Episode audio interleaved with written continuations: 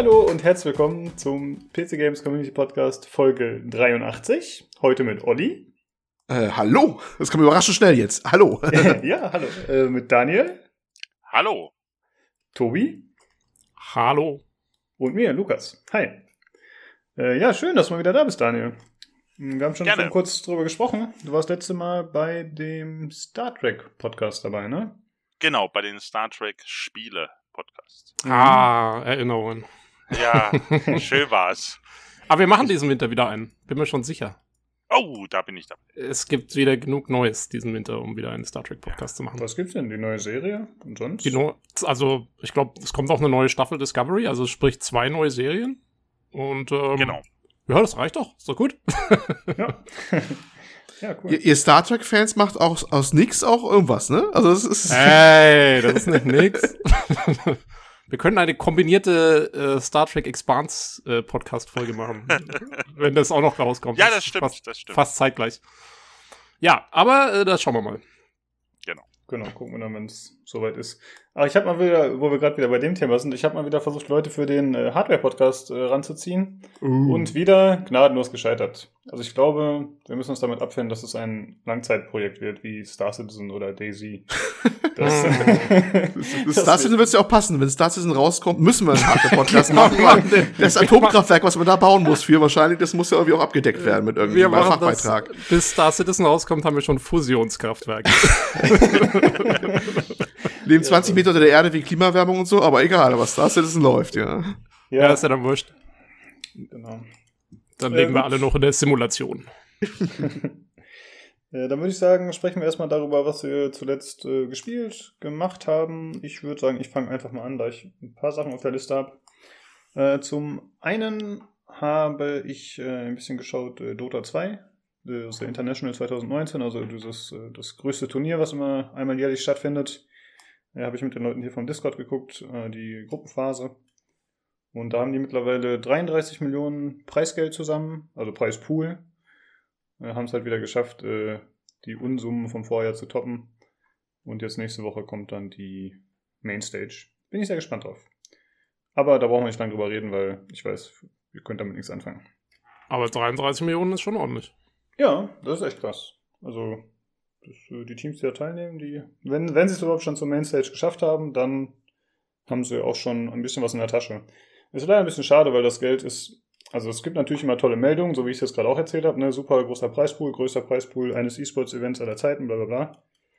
Aber eigentlich wäre es cooler, wenn das Ganze mehr über die ganze, über das ganze Jahr verteilt werden würde, auf verschiedene kleinere Tournaments, damit einfach also es geht jetzt für die Teams quasi immer darum, wir müssen jetzt zu diesem einen Ding kommen. Ja, dann, dann können die innerhalb von ein paar Wochen können die einfach mehr verdienen als innerhalb von mehrerer Jahre. Und das ist halt irgendwie dumme Verteilung. Mhm. Aber ich denke mal, Valve wird das so beibehalten, eben wegen der Prestigeträchtigkeit. Ja, ja, ja aber es ist ja, ist ja wie im Fußball. ja. Wenn du, ob, du, ob du Champions League spielst oder eben nicht. Das ist der Unterschied, ob du Geld kriegst oder nicht. Ja, da hast du recht. Stimmt, genau so ist es auch. Und das ist halt nicht so cool, aber naja. Für, für die Fans ist es natürlich äh, trotzdem immer ein Ereignis, wie für mich und die anderen. Äh, dann habe ich gerade mit den Jungs noch äh, geschaut, äh, Rainbow Six, äh, da war wieder ein, äh, ein Major, also es sind immer diese alle drei Monate stattfindenden großen Finals, also das läuft sogar gerade noch, glaube ich, während wir aufnehmen, heute ist der 18.8. Und da wurde die neue Season vorgestellt, eine überarbeitete Karte und zwei neue Operator, die sich anscheinend ganz gut einfügen.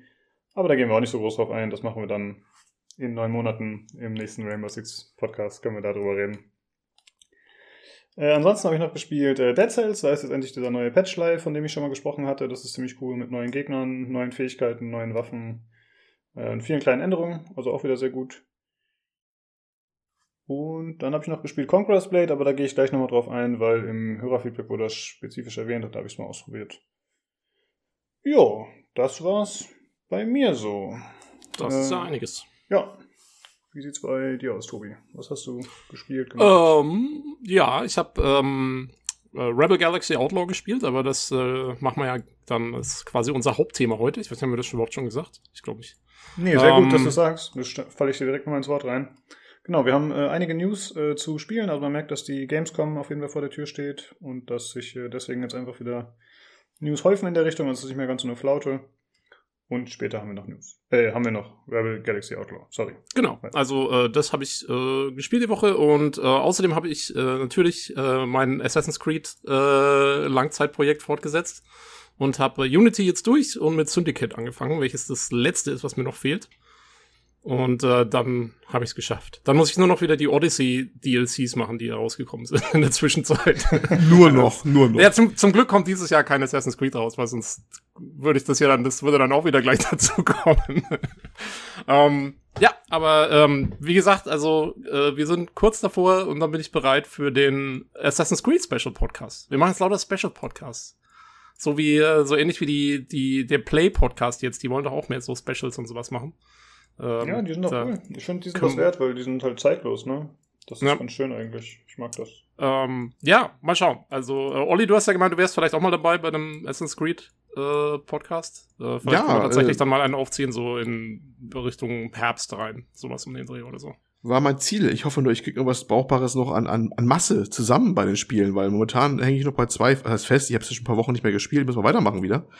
Ach, Zeit, Zeit, Zeit. Die sind immer ja, so umfangreich, ich weiß das selber, ne? Ich hab, das ist das Problem. Ich habe ja, hab ich schon mal gesagt, ich habe den allerersten, ganz allerersten Teil auch nochmal nachgeholt gehabt. Drei habe ich ja durch, ne? Und so, ne? Ja. Jetzt bin ich eigentlich bei zwei, aber zwei ist ja auch schon ein bisschen was. Ich habe sogar noch ein paar weitere Assassin's Teile gekauft, als sie wieder mal im Angebot waren. Also ich habe ziemlich alle Lücken geschlossen, bis auf die ganz neuen. Ja. Sonst habe ich da ziemlich alles jetzt zusammengerafft, was ich dafür brauche, an, ja, kann man sagen, Lizenzen halt, ne? Also die ganzen Spiele. Bis auf die neun. Man also, müsste jetzt ja, halt noch spielen. Durch. Ja, ja, ja ich habe ja, für, für, für Unity habe ich auch, also ich, ich glaube, acht Wochen oder so habe ich jetzt gebraucht. Äh, mhm. Alles in allem. Also weil ich es auch halt immer so ein bisschen nur nebenbei gemacht habe, aber ähm, ja, ist schon auch wieder so ein Umfangmonster. Also das sind halt alle. Ähm, aber außerdem habe ich noch, und das ist eigentlich interessanter, ähm, heute Morgen getestet ähm, äh, No Man's Sky das Beyond Update, was rausgekommen ist die Woche. Mhm. Ähm, also das neue Update. Ähm, und zwar, weil das ja jetzt VR unterstützt. Äh, Habe ich es mhm. gleich mal ausprobiert mit der VR-Brille. Ähm, also man muss sagen, was sehr cool ist, ähm, ist die VR-Steuerung.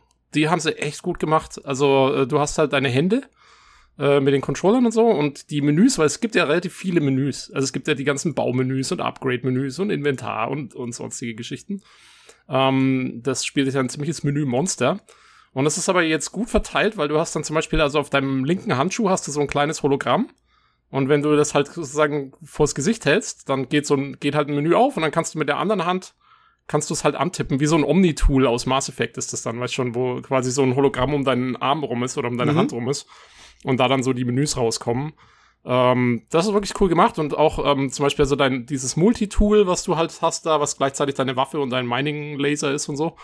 Äh, das hast du quasi auf dem Rücken und wenn du die Hand über den Rücken nimmst, äh, hinter den Rücken hältst, also dann kannst du es quasi so aus so einer Art Holster rausnehmen einfach. Ähm, und wenn du mit der, mit der rechten Hand an deinen Helm hindrückst, dann geht der Scanner an und so. Also das ist alles so, es ist sehr, sehr cool umgesetzt, so halt, ähm, als wäre das wirklich alles an dir dran, äh, diese ganzen Funktionen, die du hast. Und auch wenn du zum Beispiel, wenn du aus deinem Raumschiff aussteigen willst, dann drückst du das Cockpit so weg von dir und dann äh, geht es quasi auf und du gehst raus. Die Flugsteuerung ist auch ganz cool, äh, finde ich. Äh, du greifst dir quasi den Joystick, also den virtuellen Joystick im, im Spiel ähm, mit deinem Controller und dann bewegst du deinen Touch-Controller wie einen Joystick, also halt, ne? Einfach nach vorne drücken oder nach, nach hinten ziehen und dadurch steuerst du das Schiff und mit der anderen Hand, also du hast quasi ein virtuelles Hotas. Mit der anderen Hand äh, kannst du so einen Hebel greifen, mit dem du die, die Geschwindigkeit halt dann bestimmst. Ähm, dauert, also ich musste mich erst ein bisschen, bin ein paar Mal in den Planeten reingecrashed zuerst. ähm, aber irgendwann ging's. Das einzige Problem ist, im Moment die Performance ist furchtbar. Also, ich habe mal versucht, die Grafikeinstellungen relativ weit hochzudrehen, weil äh, ich habe ja eine ATX 2070, also eine relativ gute Grafik hatte. Aber äh, mein lieber Schwan, das waren dann vielleicht noch irgendwann so 10 FPS oder so, was halt im VR gar nicht geht. Also ähm, ich musste, ich musste schon sehr weit runterstellen alles, damit es einigermaßen flüssig läuft. Ich habe gelesen, dass die äh, mit dem Update jetzt äh, ziemlich sich eingestellt haben auf Vulkan, also auf die AMD-Grafikschnittstelle. Äh, das heißt, es mag an der Nvidia-Karte liegen, dass es nicht so gut geht. Ähm, vielleicht geht's mit AMD-Karten besser. Aber ja, also im Moment, glaube ich, werde ich es nicht wahnsinnig weit spielen im VR, weil es mir einfach zu, also das ist zu ruckelig und so. Was schade ist, weil das Spiel an sich äh, gut läuft im VR. Ähm, mhm. Das andere ist noch, was, was mir auch noch aufgefallen ist, jetzt allein schon, also ich habe es nur eine halbe Stunde oder so angetestet, aber was mir schon in der kurzen Zeit aufgefallen ist, ich weiß auch nicht, ob es tatsächlich langfristig so eine coole, so ein cooles VR-Spiel ist. Weil es ist halt so ein langsames Spiel, wo du sehr viel machst, was so, ja, halt so, was du eigentlich so ein bisschen so nebenbei machst und eigentlich ist es so voll das Entspannungsspiel, was du spielst, was, was gut ist, wenn du vor Monitor sitzt, aber wenn du halt mit der VR-Brille rumstehst, also ich spiele in VR lieber sowas wirklich actionlastiges, wo ich die ganze Zeit irgendwas zu tun habe, weil sonst lohnt sich das nicht da rumzustehen mitten im Raum und sich irgendwas anzuschauen oder so. Ähm, deswegen glaube ich nicht, dass es bei mir ähm, langfristig für VR wirklich ein taugliches Spiel ist. Aber, aber umgesetzt haben sie es wirklich cool, muss man ihn lassen. Und äh, die ganzen anderen Features konnte ich jetzt noch nicht testen. Also so dieses, dieses neue Hub, was sie da haben, dieses Social Hub und so, äh, da hatte ich noch keine Zeit für. Mach ich, erzähle ich vielleicht nächste Woche dann was dazu. Ja, das wäre cool. Würde mich auf jeden Fall interessieren.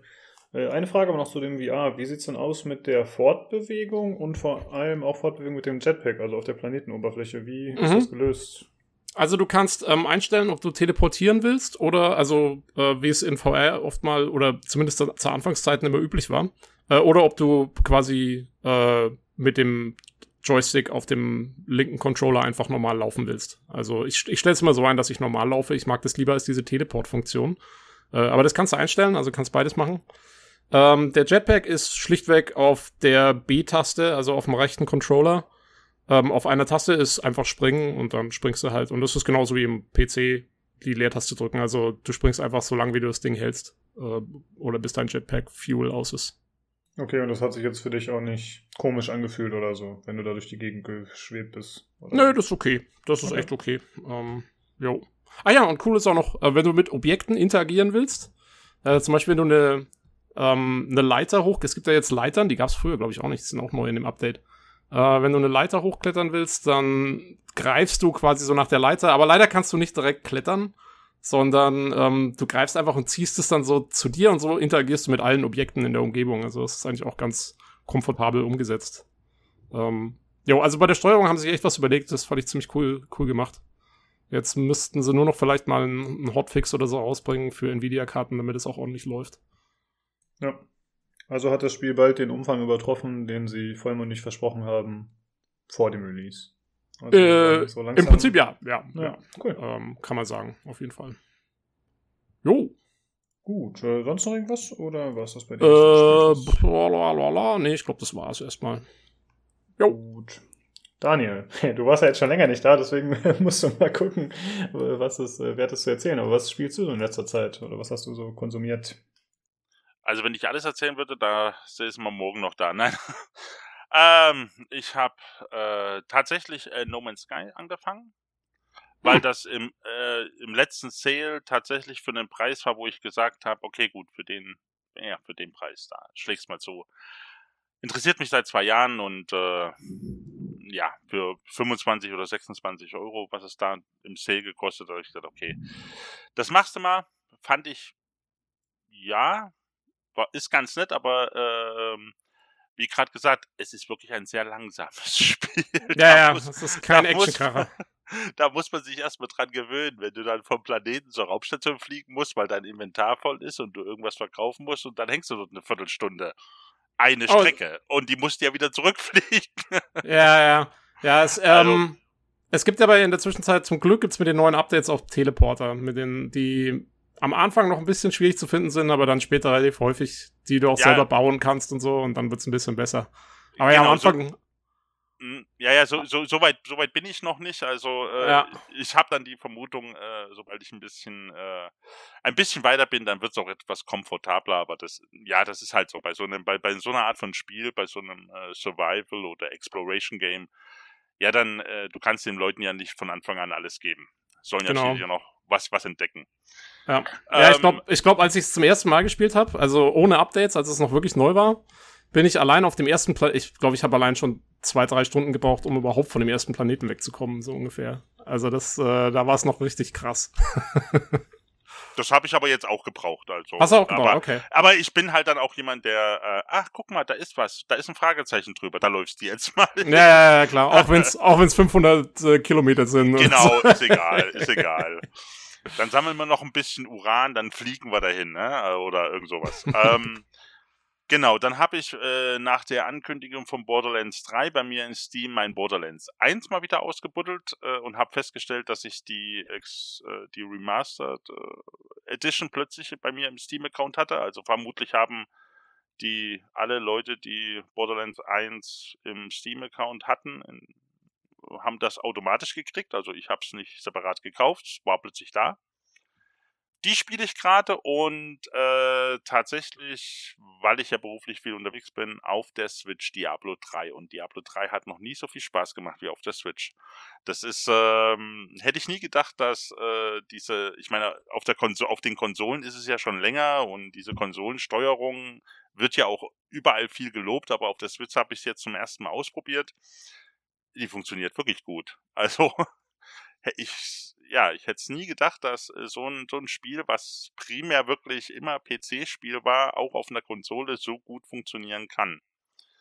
Und äh, ja, äh, es macht mir jetzt mittlerweile auf der Switch eigentlich mehr Spaß als auf dem, am PC, weil ich kann es auf der Switch halt überall spielen. Ne? Auf dem PC, da musst du dich hinsetzen, da brauchst du die Zeit dafür, da musst du hochfahren, dann musst du äh, ja, du sitzt halt dann vorm Rechner und äh, auf der Switch, da kann ich auch nochmal äh, den Skelettkönig schnell im Schlafzimmer, im Bett äh, vorm Einschlafen umnieten. Äh, und dann und dann und dann lege ich und dann lege ich die Switch zur Seite, drehe mich um und schlaf ein. Also das ist äh, oder im Zug. Äh, das ist ich halt, habe jetzt erst, äh, ich habe jetzt erst ein bisschen gebraucht, um zu verstehen, wie so ja, ja. das gemacht hat. ja. Ich fand die Formulierung einfach sehr ja, ja, ja, ja, ja, ja, ja, Ich muss den Skelettkönig im Schlafzimmer um. Ja, ja, ja. Ich, äh, ich bin schon sehr gespannt, was meine Frau fand, dazu sagen wird. Äh. Ich bin gespannt, was meine Frau dazu sagt. ja. äh, aber ich, ich hatte vergessen, dass ihr immer diese äh, diese schmutzigen Gedanken habt. Ja, das finde ich so. Hast du es lange nicht mehr gehört anscheinend, ne? Ja, richtig. Doch, gehört, doch, gehört immer, aber äh, das hatte ich jetzt verdrängt. Ja, ja finde ich auch äh, gut, dass du tatsächlich äh, wieder bereitwillig zu uns in den Podcast gekommen bist, weil eigentlich bist du ja Switch-Vertreter und eigentlich, Trotz allem. dann hacke ich ja auf Nintendo immer rum. ja, und jedes, Mal, und jedes Mal, wenn ich euren Podcast höre dann denk, und der äh, äh, wieder auf der Switch rumgehauen dann, dann sage ich immer, ach, der Lukas, der hat doch keine Ahnung. Ja, deswegen bist du hier, ne? Keine Ahnung. Deswegen bist du überhaupt hierher gekommen. Ich kann es mir nicht mehr anhören, ne? Dieser, um es mal wieder richtig zu stellen. Alles. Ja, genau. Ja. Aber ich kann, mir das, ich kann mir das schon sehr gut vorstellen, dass Diablo, gerade Diablo, äh, so als Mobile Erfahrung richtig gut ist. Weil, weil das ist ja, das, kann, das kannst du richtig gut mal für zehn Minuten oder so mal kurz an, anschmeißen, bisschen ja, was vor, machen und dann. Vor, vor allem der, der Vorteil ist halt wirklich die Funktionalität, die sie damals beim, beim Nintendo DS schon hatten. Das heißt, ich kann, ich spiele und äh, Diablo ist ja eigentlich ein Spiel, das äh, speichert ja automatisch. Du hast ja keinen separat auswählbaren Speicherstand. Ich kann ja nicht speichern, wann ich möchte. Aber dadurch, dass ich die Switch einfach ausschalten kann, dann geht das Spiel in den Pausemodus und damit verbraucht es faktisch keinen Strom. Das heißt, ich kann das zwei Tage später äh, die Switch wieder einschalten, das Spiel fortsetzen, bin genau an der Stelle, wo ich aufgehört habe und der Akku ist vielleicht zwei Prozent runtergegangen, habe ich jetzt gemerkt. Während des Spiels verbraucht er natürlich Akku ohne Ende. Also das äh, eine Zugfahrt von Wiesbaden nach Erfurt dauert ungefähr drei und eine Viertelstunde und das hält der Akku durch. Äh, aber danach ist auch ziemlich äh, Ende im Gelände. Okay. Aber äh, dadurch, dass du halt jederzeit einfach das, ich sag mal, das Spiel pausieren kannst, äh, das Spiel läuft ja im Hintergrund noch, es ist einfach nur angehalten. Ich schalte die Switch aus, pack sie weg und wenn ich zwei Tage später wieder Zeit habe, dann hole ich sie wieder raus und spiele einfach weiter. Ja, ähm, und gerade gerade für Zugfahrten, ich meine, drei Stunden ist ja schon ordentlich und äh, wenn du ICE fährst, hast du sogar einen Stecker, kannst du ja sogar einstecken und Zeug. Ja, ich habe ich hab immer eine Powerbank dabei. Also. Ja.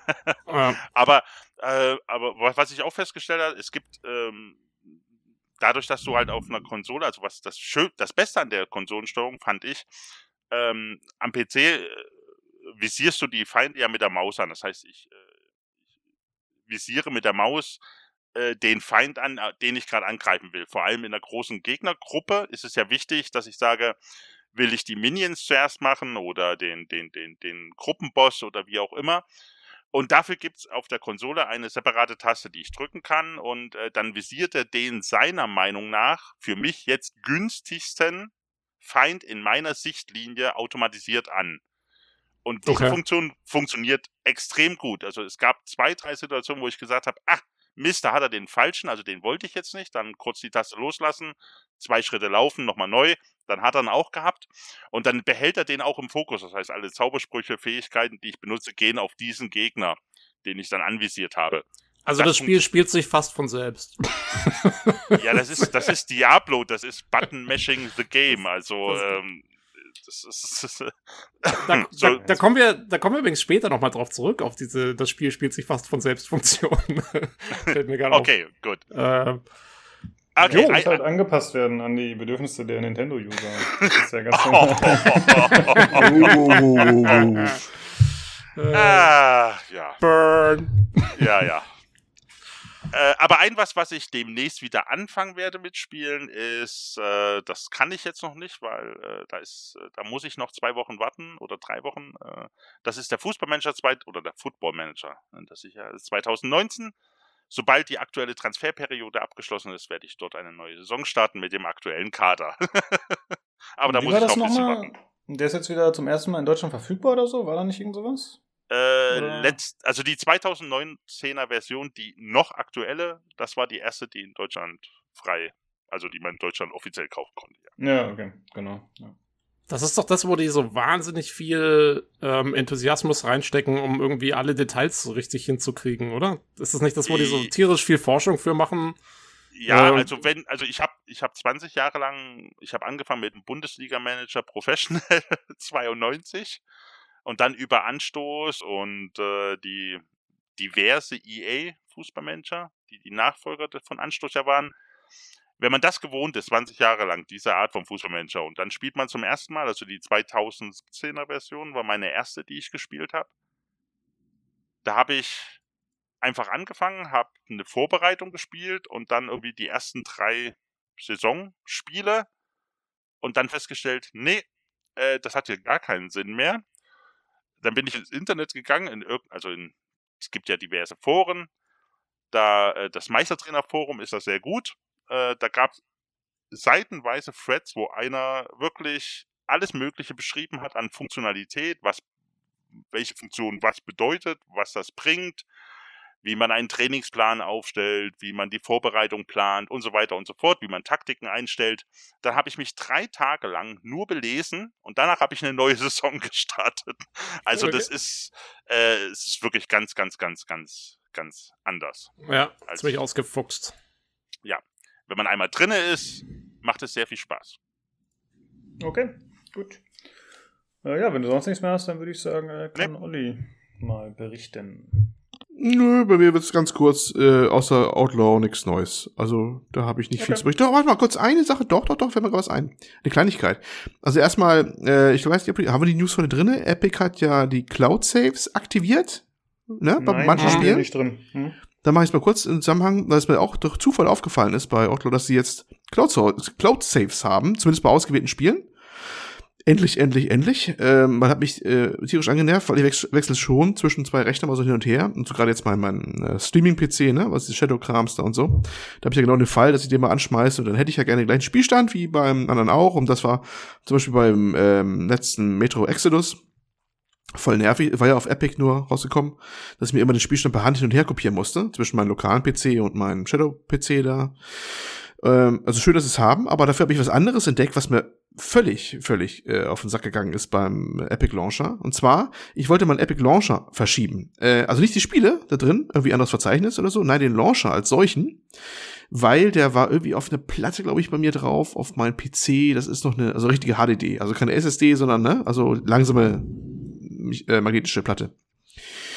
Äh, ich habe ziemlich viel Platten, SSDs mit drinne, aus historischen Gründen, ganz viel Krams und das mal unter Partitionen unterteilt und irgendwie ist die auf einer langsamer gelandet und ich wollte den Launcher halt auf eine schnelle SSD rüberziehen. Eigentlich kein großer Akt. Ich will ja nicht die Spiele rüberziehen, nur den verdammten Launcher. So. Ähm, ja, dachte ich mir, hm, ja gut, für Verschieben gibt's nicht wirklich was. Auf irgendwelche Sachen mit äh, Tricksereien, Umbiegerei, äh, was man so im Fallsystem machen kann, äh, Stichwort MK-Link Exe, falls es einer kennt, da muss ich jetzt nicht drauf eingehen. Hab jetzt auch keinen Bock gehabt. Äh, den, deinstallierst du den einfach, installierst den einfach neu. Ich deinstalliere den Launcher, nicht die Spiele, wohlgemerkt, ne? Ähm, hab den deinstalliert, hab den halt alles von neu installiert und dachte mir, ja, dann kannst du wahrscheinlich irgendwann hier wieder die entweder selber neu erkennen, wo die waren, weil er irgendwo dann äh, sich seine Settings vielleicht nicht da irgendwo, die er lokal gespeichert hat, irgendwo da mit löscht, ne? Ähm, und was ist? Die Spiele waren alle weg. Er hat tatsächlich die ganzen Spiele, also natürlich Lizenzen hatte ich noch, ist klar, hat er gnadenlos weggelöscht von den einzelnen Partitionen, wo die installiert waren. Krass. Und dachte ich mir, du, dachte ich mir, du Sau, auf gut Deutsch gesagt, ne? Ich, also war gezwungen, die alle mal runterzuladen. Die Spielstände waren noch da. Ich weiß nicht, dann Klaus vielleicht, aber ich glaube, Papa hat, also nicht die, die User-Verzeichnis hat er nicht abgeräumt von den Dingern, aber hat die Installat äh, Dateien wirklich alle weggehauen. Aber wirklich ausnahmslos. Ähm, wenn die auf drei verschiedene Partitionen war, egal, hat die alle, ohne, dis, äh, ohne mehr was zu sagen, zumindest kam nichts unter, und ich habe es einfach überlesen, äh, einfach die mit abgeräumt. Und dachte mir, warum? Warum tust du sowas? Warum hast du nicht irgendwie zentral gespeichert? Wo deine Dateien sind. Und wenn du dann einen Launcher neu hast, dann bindest du wieder eine gut ist. Das kann ja nicht so schwierig sein. Du, du weißt doch irgendeine, irgendeine Bibliotheksdatei, wo du die Dinger liegen hast, ne? Warum ja, das stimmt. Ich guck gerade bei mir im, in dem, in den Apps, also hier zum, weiß schon, äh, hier Programm, das Programme-Ding von Windows, ne? Ja. Wo ja immer die ganzen Programme drin sind. Da sind tatsächlich die, die Epic-Spiele, also ich habe Observation und Rebel Galaxy jetzt, die sind da gar nicht drin. Also die werden gar nicht extra gespeichert anscheinend ähm, als eigene Programme, sondern die werden nur als Teil vom Epic Launcher anscheinend gespeichert. Krass. Und dann ist kein Wunder, dass es sie mit weglöscht, verstehst du? Weil dann sind ja. die gar nicht, die haben gar kein eigenes Programm sozusagen. Äh, die sind nur als Unterdinger vom, vom, vom Epic Launcher drin ist aber trotzdem äh, ist blöde, ist total ist blöde, weil weil ja. ich habe ich habe mir, ich hab mir die Dateien angeguckt, das, die sind selber, wie die abgelegt sind, ganz normale Verzeichnisse mit mit, mit Access drin und hast du nicht gesehen. Also ja, ist absolut nee, nichts Ungewöhnliches dran, weißt du? Das hätten sie auch zentral sagen können, hier, das Ding liegt da, ich merke mir das und wenn ich ein neues Lied will, dann bin ich wieder ein. Das, macht ja, das ist überhaupt Das macht auch ne? jeder andere Launcher so, also das macht ja, eben, Steam, was, was soll das? Ubi, so ein Scheiß, Ubi Launcher ey. und so, ja. Das ist komisch. Ja, gut zu wissen. Ja. Hoffentlich, wie schnell ist deine Internetleitung so? das ist alles nochmal oh, schon ein bisschen gedauert, ja. Das ist, ja, war jetzt nicht so wild, aber war einfach lästig, ne? Es war einfach lästig, das alles wieder neu installieren ja, zu müssen. Das ist unschön. Also, ja, vor allem, es war auch nicht so gefunden, weil du findest, wenn du äh, was machst mit Move und Epic Games oder Epic Launcher, findest du nur Anleitungen, wie du deine Spiele verschieben kannst vom, vom, vom äh, ne? Ja. Also zumindest mit Tricks, weil ich glaube, es geht so richtig ja gar nicht. Ist ja nicht wie bei, bei, bei Steam, es mittlerweile eine Funktion hat, Sachen zu verschieben von einer Partition und Verzeichnis auf eine andere, ne? Ja, du brauchst wahrscheinlich irgendwas, was die ganzen Registry-Entries und sowas irgendwie noch mit. Ja, ja. Steam liefert das ja schon mit, das Tool, das ist ja da. Das kann man da ganz easy machen. Ähm, aber, aber Epic halt nicht. Und äh, da findest du bei Einträgen und Tricks dazu, aber den Launcher selber habe ich nur erwähnt gefunden, dass einer mal den Launcher ja. als solchen mal verschieben will, woanders. Ja, das, ne? gut, sagen wir mal, es kommt jetzt, glaube ich, auch nicht so häufig vor. Ja, ich, nur Olli ist wieder so doof, aber der hält ja auch die Tasten irgendwie verkehrt oder sowas, dass der mal den Launcher verschieben will. Naja. Oder auf, auf einer alten, langsamen Platte erstmal installiert. Aber warum ist, ich weiß auch nicht, warum das Ding so ultra lahm ist. Ne? Also, was macht das, dieser blöde Launcher, dass er so sensitiv darauf reagiert, wie schnell die Datenübertragungsrate ist, dass dieser Launcher ewig startet, wenn er auf einer langsamen Platte ist. Es ist ja, was macht die Scheißdinger? Da wollte ich eh gerade schon sagen, das wundert mich jetzt auch, weil ich habe meinen äh, die Launcher auch auf einer normalen HDD. Mhm. Äh, bei mir startet der Epic Launcher braucht vielleicht keine Ahnung äh, zehn Sekunden, wenn es hochkommt zum Start. Ja, also bei, meinem, bei meiner HDD hat es echt ziemlich lange gedauert, 30 Sekunden oder so, aber lässt sich schon.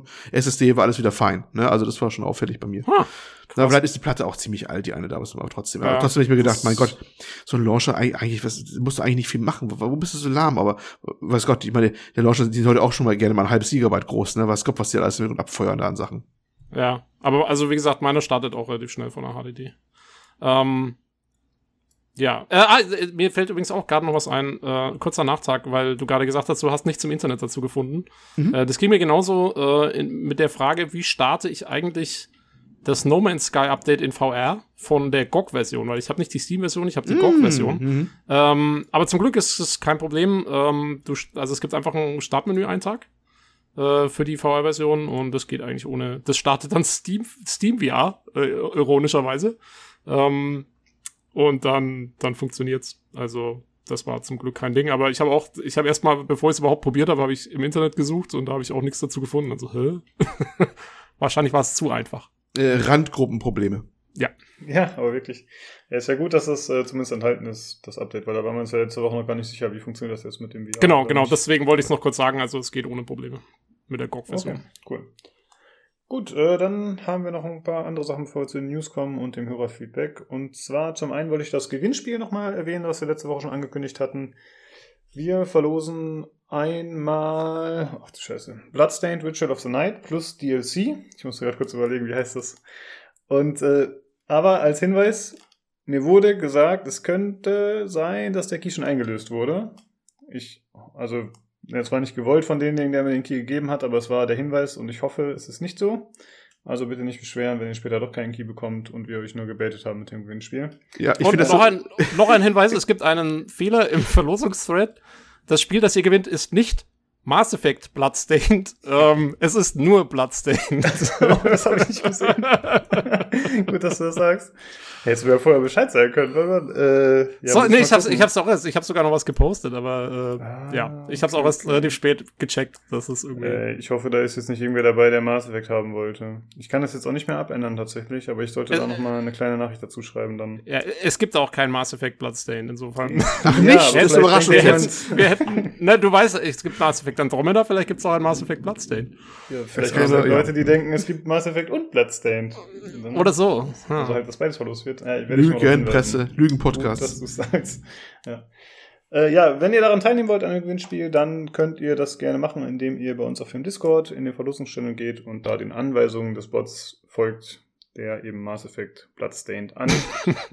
ja, ich finde es übrigens sehr selbstironisch, dass wir das äh, letztes Mal schon in einer Folge angekündigt haben, wo man lange und breit über den äh, G2A-Shop äh, diskutiert und äh, illegale Keys und Keys, die nicht gehen und sowas. Und dann, ach ja, wir haben übrigens einen Preis, äh, ne, Preis ausschreiben. Es kann sein, dass der Key nicht geht, weil es wäre schon mal gebraucht gewesen. Das ist wie Realsatire, oder? Lukas, du machst mir sehr geschickt. Ja. Weiter ausgeführt, aber das ging halt nicht. Ich äh, unterliege Geheimhaltungspflichten die von allen Seiten auf mich einprasseln. Das, Ganze, das Ganze wird jetzt extrem shady. Auf ja, Wo kommt dieser Key her? Ja. Nein, ich, ich, kann euch zumindest garantieren, dass der Key aus einer legalen Quelle stammt. Ja. Zwinker, zwinker. Das, das Und nicht von Kinguin. So viel kann ich auch sagen. Ja. Was? Äh, dann wollte ich zusätzlich noch zwei, drei Sachen aufgreifen, die wir letzte Folge besprochen hatten, wo sich noch ein bisschen was ergeben hat, was jetzt aber keine extra News nochmal wert ist. Äh, Tobi und ich hatten ja sinniert über Death Stranding, das äh, gerüchteweise auch für den PC kommen könnte. Äh, und tatsächlich wurde dann relativ kurz danach auch ein Interview veröffentlicht, äh, wo eben bestätigt wurde, dass es für den PC kommen wird, Death Stranding. Und äh, wann das genau passieren wird, das wurde nicht angekündigt. Ich würde jetzt mal von mindestens einem Jahr PlayStation-Exklusivität ausgehen. Das war ja, glaube ich, so ein Standardding, dass es dann nach einem Jahr vielleicht wechselt. Aber mal gucken. Bei den anderen Spielen jetzt von, äh, von den Heavy Rain-Machern, wie heißen sie? Quantum Dream. Quantic Dream, da hat es ja auch länger gedauert zum Beispiel. Muss man mal gucken. Ja, das war aber schon speziell, ne? Das war ja, aber schon speziell ja. mit Quantic Dream. Ja, aber ich glaube, ich glaube, ja. Quantic Dream war eigentlich nicht wirklich für den PC geplant. Das haben sie dann nee. irgendwann mhm. einfach mal gemacht. Um, ja, okay. Ich, ich gehe auch von einem Jahr aus. Äh, ja. Mich wundert, aber, mich wundert aber überhaupt, dass das jetzt so, weil äh, ich war doch der Meinung, äh, Sony hat äh, sich Kojima herangezogen, hat ihn das ganze Studio auch finanziert oder nicht? Haben die nicht, war das nicht diejenigen, die das ganze Ding auch mit aufgebaut haben? Und dann plötzlich so ein Deal, dass es auch auf PC rauskommt? Oder hat er da teilweise selbst mit finanziert oder ein Geldgeber, ein externer oder was? Ich, hab ich überrascht, weil ich gehe mal davon aus, das ist ein ziemliches Sony-Ding, das ganze neue Kojima-Studio. Keine Ahnung. Ja, da weiß ich ehrlich gesagt nicht genau, wie das gelaufen ist. Das habe ich auch noch nicht gehört, dass das irgendwie von Sony durchfinanziert geworden wäre oder so. Das wäre mir jetzt ja, er schien damals ganz groß auf der einen E3, das war diese große E3, wo Sony auch da war, wo er dann aufmarschierte da äh, auf der großen Pressekonferenz und das kam mir immer so vor, dass das ein ziemliches Sony-Ding gewesen wäre. Das Ganze, dass sie sich, also ich habe es auch immer so verstanden damals, die haben sich geangelt damals, als er von Konami dann frei war und haben ihm da ein bisschen Geld hinterhergeschoben, aber hm, vielleicht täusche ich mich auch. Ja, keine Ahnung. Also da bin ich echt nicht so im Bilde, wie das genau abgelaufen ist. Ja, aber es halt zumindest, äh, sind gute News für uns äh, PC-Spieler. Und vielleicht äh, wird sich ja für die Nintendo-Spieler dann auch was ergeben. Wie den Daniel. Wer weiß. Gut. Death Stranding auf der Switch? Ja, ja, ja ich meine, warum nicht, ne? meine, technisch wahrscheinlich ein bisschen schwierig, aber sie haben auch andere Spiele schon dahin gekriegt. Also das wird dann ein 2D-Plattformer. Und äh, da habe ich noch eine andere kleine Sache, die hatte der Batzo im Forum gepostet. Äh, ab dem 3. September bis zum 30. September kann man den Uplay Abo, äh, Abo, wie nennt sich das, das Abo-System ausprobieren. Äh, und das wird kostenlos sein für diesen Zeitraum. Das heißt allerdings, wenn man abonniert hat, dann sollte man direkt kündigen. Ansonsten muss man halt diese 5 Euro zahlen nach dem Monat, wenn der abläuft. Also man muss halt vor der Frist vom 30. September kündigen. Und dann kann man das alles mal testen. Dann kann man alle Uplay-Spiele ausprobieren, soweit ich weiß. Das jo. ist eigentlich ganz nett und wir verlinken mal kurz den Post, den er im Forum gemacht hat, wie immer äh, bei uns im Thread zu dem Podcast. Ja. Das ist cool. Ja, finde ich auch cool. Ich weiß ehrlich gesagt noch nicht, ob ich es in Anspruch nehmen will. Ich, mein, ich glaube, ich werde äh, Far Cry 5 mal testen. Oh ja, stimmt. Das könnte ich auch tatsächlich mal ausprobieren, ja. Ja, mal schauen. Äh, ich weiß nicht. Ist mir mittlerweile schon fast den Aufwand nicht mehr wert. Keine Ahnung warum, aber mal gucken. Weil wir so ein Backlog haben und so ein Pile of Shame und so zugeschissen werden mit Spielen, dass uns jemand das mehr irgendwie in der Ofen hier vorlockt, wenn wir ja, ja. Ubisoft-Spiele für einen Monat kostenlos kriegen. Das ist doch so. Vor, vor allen Dingen, welches, welches Ubisoft-Spiel kannst du schon innerhalb von einem Monat durchspielen? Das ist immer der Punkt, ey. Es, es, ich, ich sehe mich das enden, dass du sagst, du fängst irgendein Spiel an, ne? Und kriegst es aber nicht fertig. Denkst du, ah, eigentlich war es schon irgendwie ganz geil. Und dann kaufst du es dann doch wieder für Geld. Dann haben sie wieder ein Ziel erreicht wieder. Das genau, ist also das ist, glaube ich, genau der Hintergrund dieser Aktion. Auf, aufgedeckt durch uns. Ah, wir sind wieder so gut. Ja, ja, ja investigativer Journalismus. Ja, ja. Wie, ist, wie ist einer in Deutschland muss das doch machen. Hier ist es. Oh. ja, ich muss mal gucken, ob ich schaffe, innerhalb der 27 Tage dann die komplette Assassin's Creed äh, Serie durchzuspielen. Ja, viel Spaß dabei. Mit euch zusammen den Podcast zu machen. äh. Ja, gut, äh, dann würde ich sagen, kommen wir zum Hörerfeedback. Hm, da haben wir diesmal zwei kürzere Nachrichten, aber immerhin von äh, Usern, von denen wir bisher noch nie gehört haben. Und das äh, freut einen ja mal. Das ist äh, sehr cool. Olli, würdest du dich um diese beiden kümmern? Ich soll wieder meines Amtes äh, walten als äh, offizieller Hörerfeedback-Vorleser. Äh, ja. Diesmal sehr kurz, wie gesagt, aber äh, umso erfreulicher. Einmal von ähm, Herr Rolder, wenn ich es richtig lese hier. Ne? Ähm, er schreibt, Moin Moin, bin einer eurer vielen Podcast-Hörer. Das muss ich nur kommentieren. Das glaube ich okay. ironisch gemeint. Wahrscheinlich. Einer von den beiden. Ähm, wollte nur sagen, dass ich immer viel Spaß habe, euch zu hören und einen kleinen Tipp abgeben wollte für ein vielseitiges Spiel. Schaut mal bei Steam nach Conqueror's Blade. Danke und macht weiter so. Ja, erstmal herzlichen, herzlichen Dank, ne? Äh, für das Feedback. Freut oh. uns, ja. äh, dass es Spaß macht. Und ich habe mir tatsächlich Conqueror's Blade mal angeguckt, super Videos. Ne? Also jetzt dazu erstmal sah tatsächlich nicht uninteressant aus. Ich, vielleicht schaue ich es mir einfach mal, wenn Zeit zwischendurch ist, dann auch mal an und kann wenigstens mal was in Was habt ihr gespielt Sektion dazu sagen. Also ja. ich würde nur sagen, ich habe die Steam-Reviews kurz durchgeschaut mhm. und da waren einige dabei, die irgendwie schreiben, wenn du das Spiel runterlädst, holst du dir irgendwelche Viren und Malware und sowas drauf. Und dann allerdings auch wieder einer mit einem Daumen hoch Review, der geschrieben hat, äh, glaubt nicht den ganzen Reviews um die Viren und so. ähm, ja, aber mich hat's nicht gerade dazu animiert, dieses Spiel runterzuladen, muss hm, ich sagen. Ich merk schon. Ähm. Da habe ich euch aber schon was voraus, denn ich habe mir schon alle Viren gesichert, die zur Verfügung standen und habe das oh. Spiel ausprobiert.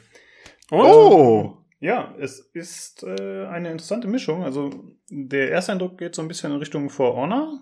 Mhm. Äh, ja, von Ubisoft das Spiel, aber tatsächlich ist die Kampfmechanik deutlich weniger äh, ausgereift, sag ich mal. Also es ist halt so ein typisches äh, Mittelalter auch angehauchtes Kampfspiel.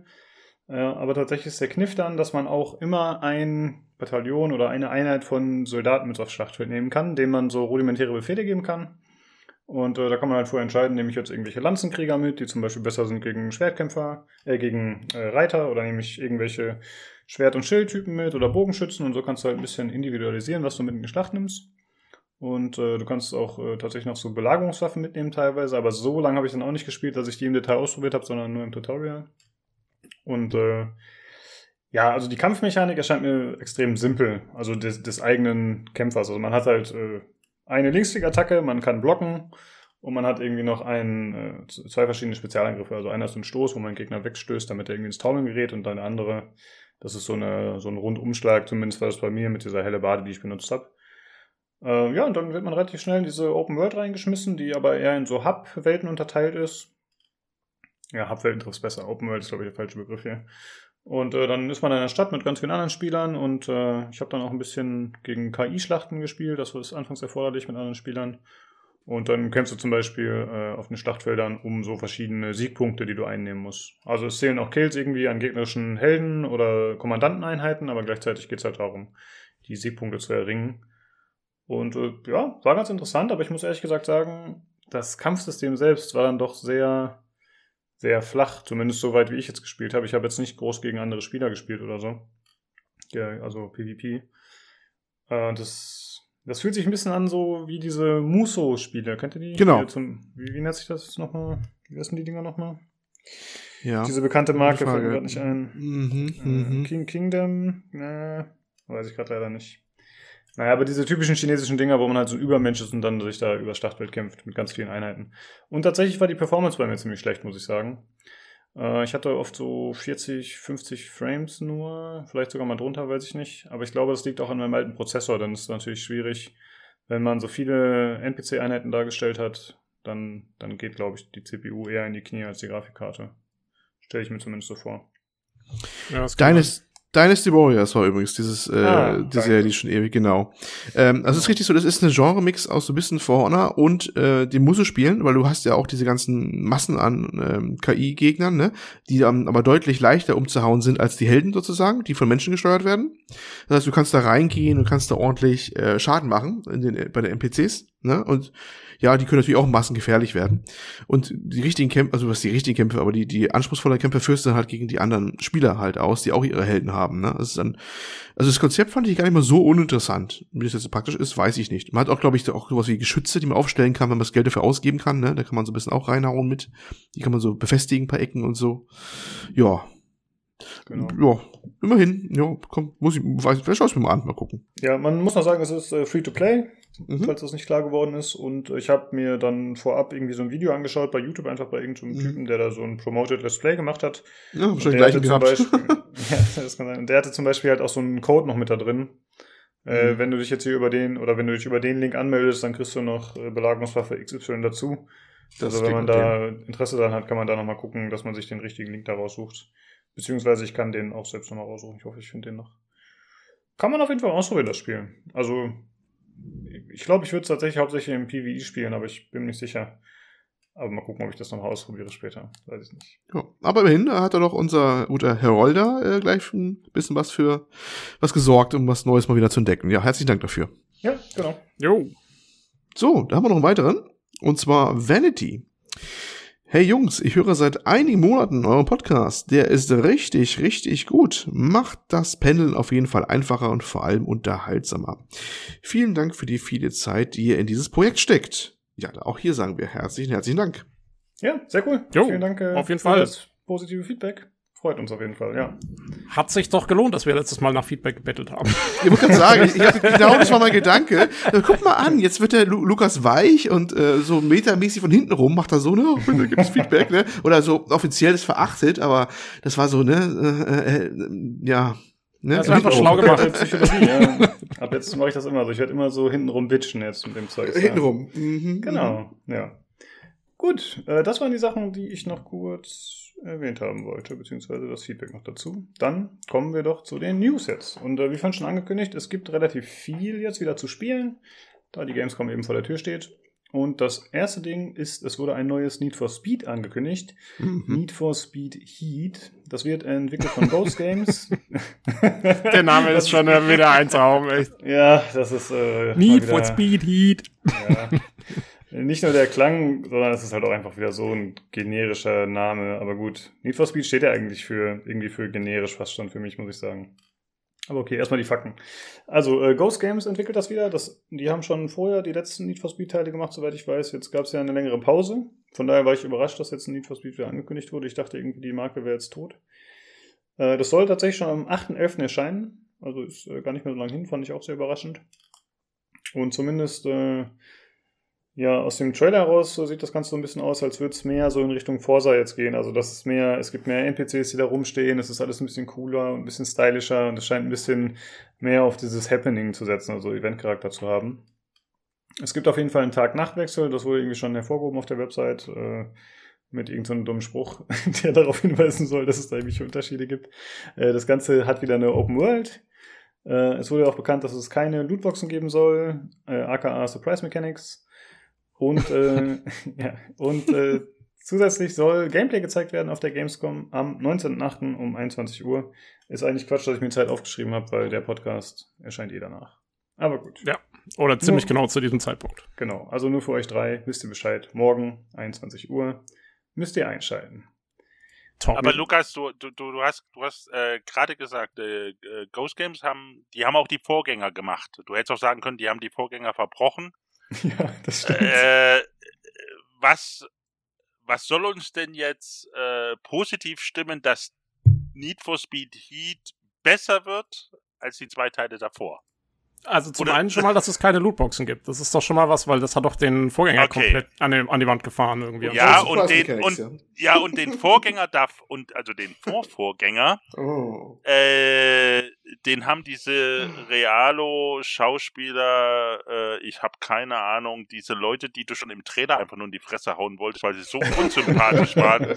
weil ich schon gedacht hast, da habe ich schon gar keinen Bock mehr, mir diesen Trailer anzugucken, zu Ende geschweige denn das Spiel zu kaufen. Und genauso sah für mich dieser Trailer jetzt wieder aus. Also ja. nur der Trailer, mehr hat man ja noch nicht gesehen. Gesagt, das ist, das ist ein, ein Haufen äh, ja, verhätschelter, reicher Teenager, die sich da einen Spaß machen, mit Sportwagen durch die Gegend zu fahren und das absolut cool finden. So kam der Trailer für mich rüber. Und da habe ich gesagt, also, nee, das, bah, bah. Da hm. könnt, ja, nee. Also, aber das war doch, aber das war doch schon immer so ein bisschen die Prämisse von Need for nein, Speed, oder? So diese nee, Straßen. Nein. also wenn ich, nein? wenn ich an das aller, allererste, aber gut, da, da reden wir jetzt schon, das ist schon sehr, sehr. Eine Altertumsforschung hier gleich. Ja. nein, aber das, das erste Need for Speed Underground zum Beispiel, das war ein fantastisches Das war Spiel. cool. Das war cool. Das ja. war ja, fantastisch. Underground war ja so der Höhepunkt der Reihe. So, eigentlich. und äh, wenn ich mir, wo ich mir den Trailer angeguckt habe, ich gedacht, ja, das ist wie eine schlechte Mischung, also alles schlechter aus The Crew und äh, Horizon. Oder Forza. Das haben die zusammengemischt und machen daraus Need for Speed. Also hm. ja. 0815, das. Ich meine, The Crew hat sein Alleinstellungsmerkmal und Forza Horizon hat sein Alleinstellungsmerkmal, aber was soll das von Need for Speed sein? Das Alleinstellungsmerkmal. Das ist wirklich die Frage. Also, wenn ich da mal einhaken darf, das mit den peinlichen jungen Leuten da, die ihre Sportwagen fahren, ich meine, das hast du in Forza Horizon ja auch im Prinzip, ne? Das ja, ist das Grundthema dabei. Kotzt mich dort genauso an. ja, mag sein, aber was mich, ich, ich habe das, das äh, eine Need for Speed mit den Realsequenzen, ne? Das war das nämlich das mhm. Need for Speed ohne Titel, das war von 2016, das hieß noch Need for Speed, war so ein Relaunch damals, ne? Mhm. Das habe ich ja auch und habe es auch eine ziemlich lange Zeit dann gespielt. Äh, das, das hatte einen gewissen bizarren Trash-Charme, sozusagen, mit diesen, diesen, ja, ist ja so, mit diesen, diesen, ich sag nur, in, in Ego-Perspektive Brofisten hat schon was, so in der Realkamera und, und ähm, du selber sagst nie einen Ton, aber trinkst dein äh, Monster äh, Energy Drink, dann so schön die Dose, so auch alles aus Ego, ne? Es war schon, es war schon sehr bizarr, das Ganze. Ähm, aber das, das war gar nicht das Schlimmste, weil das, wie gesagt, das kann man so sagen, äh, ist schon wieder so schlecht, dass es gut ist so. aber die, die Spielmechaniken waren versaut. Also, äh, das, das, da waren so viele komische Entscheidungen drinne. Zum Beispiel, du bist auf einer gezeiteten Runde wegen irgendeiner Mission, ne? Also musst du hier die Strecke von da bis da innerhalb von der Zeit erledigen, ist klar. Und in, in, in der Stadt, wo du fährst, ähm, fahren die anderen KI-Gegner auch durch die Gegend rum. Okay, es ist ja nichts Ungewöhnliches. Aber die machen auch ihr Rennen. Das heißt, du fährst durch Zufall über eine Kreuzung rüber in deiner gezeiteten Runde und von rechts nimmt dich so eine Gruppe von drei Autos völlig Volley auf einmal. Wie, wie ein Lottospiel. Wo ich sage, wer macht denn so einen Scheiß?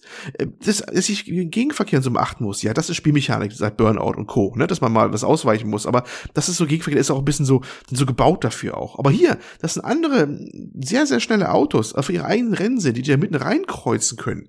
Das ist doch, das ist doch eher wie versehen, so nach dem Motto, dass ihr das da drin gelassen nee, habt oder so. Nee, das ist Street Racing. Das ist Realismus. Das, ja, klar doch. Das ist, das ist, ein gesellschaftlicher Kommentar wegen des, des Rasens, ne? Und dieser, ja, ist klar. Genau. Ist klar. Ja, genau. Nee. Ja, die haben die Entwickler einfach vergessen, dass das immer wahrscheinlich was passieren kann oder so. Also, keine Ahnung. Das war eigentlich das Schlimme und so ein paar andere Sachen, die nicht wär, einfach nicht funktionierten bei dem Spiel. Das wäre cool, wenn, wenn beim Game Over, wenn beim Game, Game Over Bildschirm dann immer da steht, don't try this at home.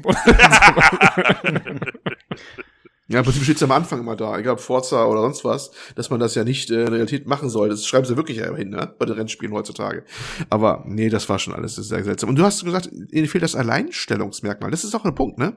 Was kann ein Need for Speed uns heute noch geben, was äh, anderswo nicht gibt? Erstmal ist der Markt anscheinend sowieso ziemlich, ähm, ja, nicht, nicht so aufnahmebereit für viele neue Sachen. Das Forza Horizon deckt gefühlt schon ziemlich viel oder fast alles immer ab, ne? Und ein bisschen noch so Crew und dann war es das auch gewesen. Und da müsste schon sehr nischig werden und dieses, dieses äh, Need for Speed hängt da so irgendwie in der Luft und, und die suchen seit paar Folgen schon, oder Teilen immer schon. Ja, was können wir denn noch machen, was die Leute irgendwie daran zieht? Aber dann alles auch mit so mit halber Kraft immer so gefühlt immer, ne? Weil richtig Open World, wenn du richtig Open World Aspekt machst, ist Forza Horizon halt mit der Masse an Fahrzeugen und alles und äh, das Niveau so hoch und so stark angesiedelt, da musst du erstmal hinkommen. Und das kostet ja, richtig Kohle. Aber Need, Need for Speed erinnert mich da ganz extrem abgesehen davon, dass das beides EA-Marken sind, äh, das, das scheint zumindest gefühlt dasselbe Schicksal zu erleiden wie damals Medal of Honor. Ich meine, wir haben äh, Call ja. of Duty und ja. Battlefield und dann kam EA und hat gesagt, okay, wir haben hier Medal of Honor als Marke, das müssen wir wiederbeleben.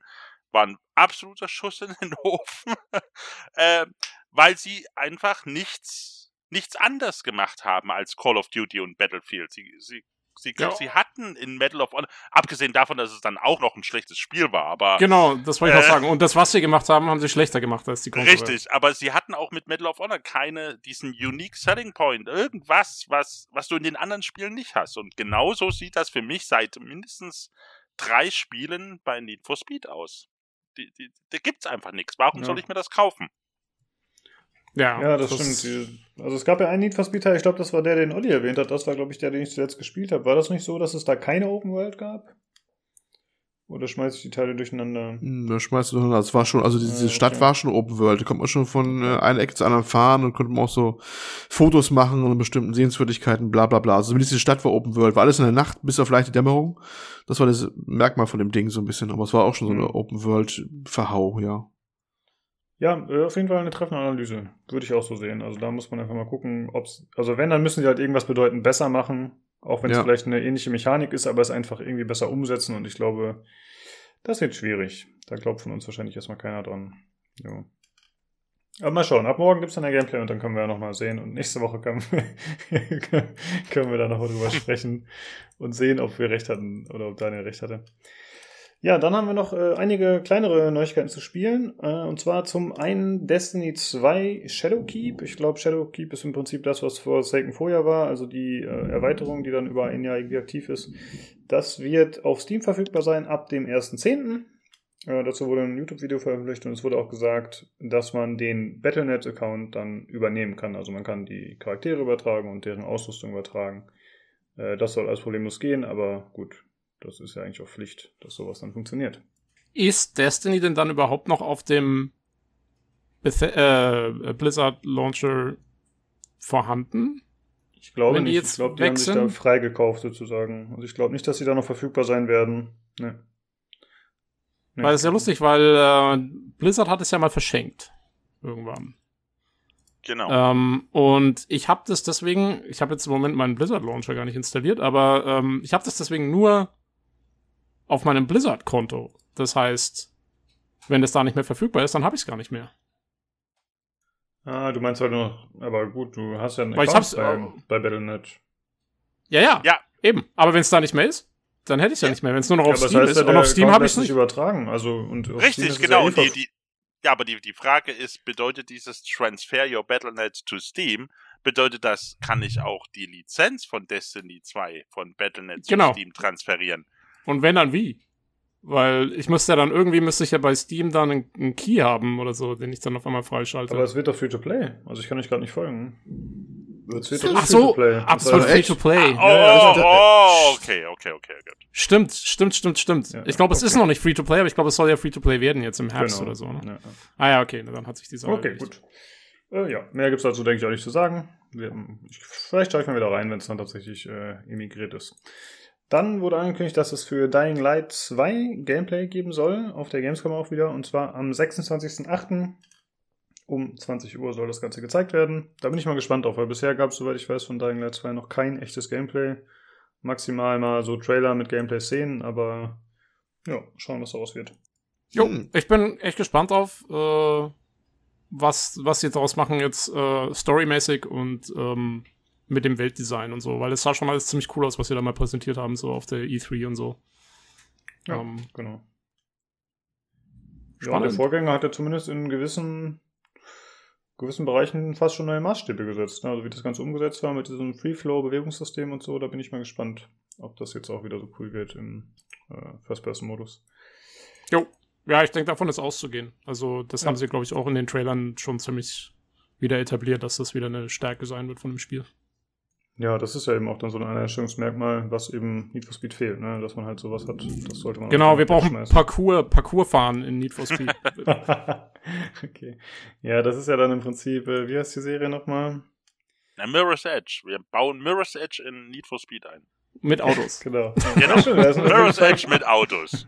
Zwei Marken, die man kombinieren kann. Ja. Das wäre doch cool. Es gibt gibt's sowas zum Parcours-Rennspiel? Das wäre doch eigentlich ja, mal geil, wo du, über, gibt's halt, ne? wo du über irgendwelche Achso, ah ja, aber ich meine, was in der Realität, also wo du über irgendwelche Dächer springst und dann, was weiß ich, dann an irgendwelchen Wänden lang fährst und so und äh, da lässt sich doch bestimmt was Cooles draus machen. Boah, das ist aber ganz schön, das ist auf jeden Fall auch wieder Shit, der sich an die 14-Jährigen richtet, Tobi.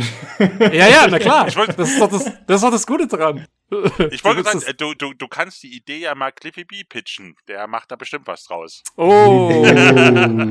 ja, zu dem kommen wir später noch auf jeden Fall. Ja. Da haben wir auch ein paar Neuigkeiten, genau. Äh, vorher geht es noch um äh, Saints Row, ähnlich wie Need for Speed, eigentlich eine Serie, die so runtergewirtschaftet wurde. Äh, tatsächlich wurde jetzt angekündigt, dass ein fünfter Teil äh, entwickelt wird von Volition wieder, die ja zuletzt dieses äh, gescheiterte andere Spiel gemacht haben. Boah, ich habe es heute echt mit Spieletiteln. Ähm, Harm. Agents of Mayhem. Agents of Mayhem, genau. Harm, Harm, die hießen aber Harm, glaube ich, die Bösen hießen Harm. Ja, da, ja, das kann gut sein, das wird dazu passen, ja. ja. Und äh, mehr Informationen ja. es auch schon nicht. Hm? Kann das nicht sein, dass die dringend wahrscheinlich einen Saints Row jetzt machen müssen, weil sonst haben sie ja nichts mehr? Nachdem das Mayhem auch so gnadenlos gefloppt ist? Nee, wieso? Ja, die, haben, die, die, haben doch, die haben doch jetzt Geld. THQ Nordic hat die doch gekauft. Ja, gut, und ja. äh, damit haben die doch jetzt Geld und äh, ich bei, dem, das, was, äh, bei dem, was THQ Nordic alles kauft, weiß ich nicht, ob die ja, so viel Geld haben. Wie einer, auf, wie einer auf Twitter neulich schrieb, ähm, I'm sad to inform you that uh, THQ Nordic acquired your cat, ne? Oder sowas, ne? ja, ja. Nein, aber äh, ich sag mal, das, das Saints Row 4 hatten sie ja damals wirklich nur rausgehauen, weil sie unbedingt Geld brauchten und das, ich glaube, das war ja sogar noch die Engine vom Saints Row 3, wenn ich es richtig in Erinnerung habe. Und das kam ja auch ein oder zwei Jahre später sofort raus. Ähm, es gab noch, wie war das? Es gab auch noch ähm, dieses Get Out of Hell. Da, richtig, dieses Standalone-Add-on. Also die genau. haben versucht, da so viel Geld wie möglich mit so wenig Aufwand wie möglich zu machen. Ja, also wobei, da hat man, da hat man aber schon gemerkt, dass man dem, der, dass der Entwickler irgendwie, ja, die brauchten Geld. So, und ja. wenn die aber jetzt mit THQ Nordic, also ich habe von der Saints Row-Reihe nur Teil 3 gespielt. Mhm. Und den fand ja. ich sehr, sehr, sehr gut. Auf ich seine eigene Art und Weise. Und da waren echt so mal lustige Szenen, aber muss echt sagen. Also ich kann sagen, was jetzt was man will, aber manche Sachen waren, also da, da habe ich mir gedacht, ja. da könntest du mehr von Spiele von geben, sowas, sowas Schenkelklopfen-mäßiges. Der, der Anfang allein war schon ziemlich cool da, ja, wo, du aus dem genau. Flugzeug springst. aber ich wollte noch sagen, ähm, soweit ich mich erinnere, waren diese anderen Teile, Saints Row 4 und Get Out of Hell, ähm, gar nicht so schlecht glaube ich. Ich glaube, die waren, nein, die waren auch noch so super abgedatet. Ich habe es auch nicht gespielt, aber von dem, was ich gelesen hatte, ähm, die waren zwar, ja, die waren schnell zusammengeschustert und so, aber ich glaube, die waren trotzdem eigentlich auch ganz gut von dem, was ich mich von Tests und sowas erinnere. Halt auch total abgefahren und noch viel, viel mehr noch als der dritte Teil eh schon. Ja, ähm, also aber, aber, aber ich, ja genau, also Ideen hatten die noch genug, aber man hat halt gemerkt, okay, sie hatten keine Zeit, also oder kein Geld, kein Budget, eine neue Engine zu bauen. Sie mussten halt das nehmen, was sie hatten, auch die Assets aus Saints Row 3 quasi äh, einfach wiederverwerten. Äh, und da hatte man schon im Hinterkopf, na, okay, die brauchen, die brauchen halt Geld. Die müssen ja, halt ja. mit wenig Kosten so viel wie möglich rausholen. Genau, so, aber das dass das trotzdem, dass das trotzdem dann relativ gute Saints Row Spiele geworden sind. Das ist ja dem Entwickler hoch anzurechnen, dass die mit dem wenigen oder auch in der in der Kürze der Zeit. Äh, das heißt ja eigentlich nur, dass die für Saints Row 3 so viele Ideen hatten, die gar nicht ins Spiel geschafft haben, die sie dann sozusagen auf Halde hatten, die sie einfach dann für Teil 4 und für dieses Get Out of Hell einfach mit einfach benutzen konnten. Ja. Ähm, ja, und, und aus dem Grund bin ich eigentlich auch so ein bisschen schon optimistisch einem neuen Saints Row Teil gegenüber, weil die ich Entwickler auch. können, die Entwickler können schon was. Also, ähm, und ähm, ja, also mal wieder so ein schönes abgefahrenes Spiel. Wieso nicht? Ich meine, das Agents of Mayhem war wohl wirklich nicht so der Hit. Da haben sie irgendwie ja versucht, so, mhm. das sollte ja so ein bisschen Multiplayer-Komponente mit reinbringen mit diesen einzelnen Agenten oder so, die man dann, glaube ich, umschalten konnte und sowas. Ja, aber das sind Heldenshooter. Pff, da gab's Overwatch. Also ich meine, wer, ja, wer ähm, gewinnt gegen Overwatch? Ja, und es war einfach, also, das war ja, glaube ich, dann auch nicht so der Hit, wirklich einfach das Spiel. Ähm, ja. Aber ja, also neues Saints Row auf jeden Fall ähm, wird man mal auf dem Radar behalten. Genau, also ich habe tatsächlich noch nie einen Teil gespielt, aber ich habe mir öfter mal Videos dazu angeschaut und ich fand die doch ziemlich lustig, muss ich sagen. Und ich würde dir gerne noch einen äh, Kommentar vorlesen unter der News von pcgames.de von The Bob Next Door, weil ich finde, der hat was recht Passendes geschrieben. Äh, ein sanfter Reboot würde der Reihe mit Sicherheit gut stehen. Die letzten Teile waren nicht schlecht, aber irgendwann werden diese übersteigerten Absurditäten auch langweilig. Mal wieder ein etwas bodenständiger in Richtung Teil 2 oder 3 gehen und vor allem eine neue Engine verwenden. Ja, ich finde das doch ganz gut, weil Teil 4 war halt wirklich so, wie er es hier schon äh, andeutet, dass es einfach, man war quasi Übermensch, ja, also dieser Power Creep war einfach zu krass, mhm. man konnte ja alles, man konnte, glaube ich, fliegen, man hatte diese Supersprünge, man hatte alle möglichen Fähigkeiten. Der hatte das ich mein, nicht auch so eine Matrix-Story oder sowas? Ja, aber ja, das, ja, gab's auch, ja. Ich meinte, dass äh, Teil, Teil 4, ich meinte, da war, da war doch der, der, der Haupt, die Hauptfigur aus Teil 3 war doch, glaube ich, dann Präsident der USA oder so ähnlich, also dieser Gangleader. Und mhm. das war ja mehr oder weniger eine Parodie auf die zu der Zeit dann eben oder auch heute ja noch sehr aktuellen oder äh, diese Superheldenfilme. Der konnte halt alles. Das war der Superheld der Superhelden. Der, der hatte alle Fähigkeiten. Ich glaube, das hatten sie mehr so als Parodie äh, angesehen. Was natürlich das Problem ist, wenn du eine Figur hast, die alles kann, äh, dann wird es sehr schwierig, das Gameplay zu balancen. Ne? Also, genau, spielerisch ähm, ist das halt ein Problem, ja. Genau. Ja. Ja, und der, das Get Out of Hell war ja dann wirklich so, also das, da ist der Name ja Programm, es spielte ja wirklich, glaube ich, in der Hölle und es gab Dämonen und, und, und irgendwelche Engel und so und ähm, da wurde es ja dann richtig abgedreht. Also ich, ich denke, dass äh, der User, wie heißt der, Bob irgendwas? Ähm, uh, the Bob Next Door. The Bob Next Door, der, also ich glaube, dass er, dass er einen guten Punkt macht mit dem Soft Reboot und ich könnte mir auch sehr gut vorstellen, dass sie es machen. Also entweder das oder sie machen irgendwie so einen Zeitsprung und ignorieren dann alles. Aber ich würde auch davon ausgehen, dass es eher wieder ein normales Saints Row wird. Ja, mal schauen. Hoffentlich gibt es da bald mehr Material. Bisher weiß man halt, wie gesagt, noch nichts. Oh, ein Saints Row. Wir machen einen äh, Zeitsprung 50 Jahre in die Zukunft. Die alten Saints äh, sind alle tot und wir sind jetzt in einer post-apokalyptischen äh, Zukunft. Oh. ja, das, das würde passen noch. Saints Row Mad Max. Ja. ja. Saints Row New, New Dawn. Oder so, genau. Das wäre super. Ja, mal schauen, ey, vielleicht ist es gar nicht so abwegig bei denen. mal gucken, wie da deine äh, Voraussage am Ende da, dran ist. Äh, dann kommen wir zu anderen News, die sich nicht mit den Spielen speziell befassen, sondern so ein paar News aus der Industrie. Hm, zum einen hat der THQ Nordic, was wir gerade schon erwähnt haben, hat mal wieder die Geldbörse ausgepackt und hat äh, den Darksiders 3 Entwickler Gunfire Games gekauft. Und das heißt, wie eigentlich immer bei solchen Übernahmen, äh, dass der Entwickler weiterhin unabhängig arbeiten sollen darf. Ja, mal gucken. Äh, meine ganz, ganz kurze Frage: hm? Gunfire Games, sind das auch die Entwickler von Darksiders 1 und 2 oder machen die nur den dritten? Die haben nur Darksiders 3 gemacht, ja. Okay. Hm, ich kann mal gucken, was haben die sonst noch gemacht. Ach, die haben jetzt Remnant from the Ashes gemacht, was ist gerade vor kurzem erst erschienen, hm, okay. was auf Twitch relativ viel konsumiert wird. Das wird ja so ein bisschen betitelt als der äh, ja, als Dark Souls mit Fernkampfwaffen, so in etwa. Äh, ansonsten. Ah, die haben noch von Darksiders 2 die Definitive Edition gemacht. Aber es war dann nur diese überarbeitete Version, die auch für den Nintendo Switch erschien. ja. Und sonst sind das alles Spiele, die ich nicht kenne. Also ich kann ja trotzdem mal sagen, Hero Bound Gladiators, Chronos, Dead and Buried, From Other Suns. Oh, From Other Suns. Mhm. Das ist, äh, das ist ein VR-Spiel. Ähm, ein ziemlich gutes. So ein bisschen äh, so eine Mischung aus äh, äh, Faster Than Light und einem Ego-Shooter. Ähm, ziemlich cool. Es war eins der Oculus Exclusives und äh, in der Hinsicht auch, glaube ich, relativ erfolgreich im Oculus Store. Okay. Ja, immerhin eine gute Meldung dann in der Hinsicht. Gut, äh, dann machen wir weiter mit der Neuigkeit, dass äh, Epic Games hier ein Stopp, Studio stopp, stopp, stopp, stopp, ganz, ganz, ja. ganz kurz noch. Äh, be bevor du es übergehst, äh, in der Meldung stand ja, da, die haben ja nicht nur Gunfire Games gekauft, sondern auch die, die Milestones. äh, aus Italien. Und das hat mich sehr gewundert, weil ähm, ich vermute mal, Milestone sagt den wenigsten was, die nicht gerade Motorradsportfans mir schon. sind oder äh, ja. Rallye-Sportfans. Mhm. Ähm, das Problem ist, oder was, was, was ich nicht ganz verstehe, Milestone macht immer, die machen hauptsächlich Motorradrennspiele und Rallye-Rennspiele. Mhm. Die machen sie ganz gut, aber das war's auch. Also das sind nie besonders herausragend gute Spiele. Wenn ich das vergleiche mit einem äh, ähm, ja, mir fällt jetzt bloß Colin McRae, ich weiß nicht, wie heißen die aktuellen äh, Rallye-Spiele von Codemasters?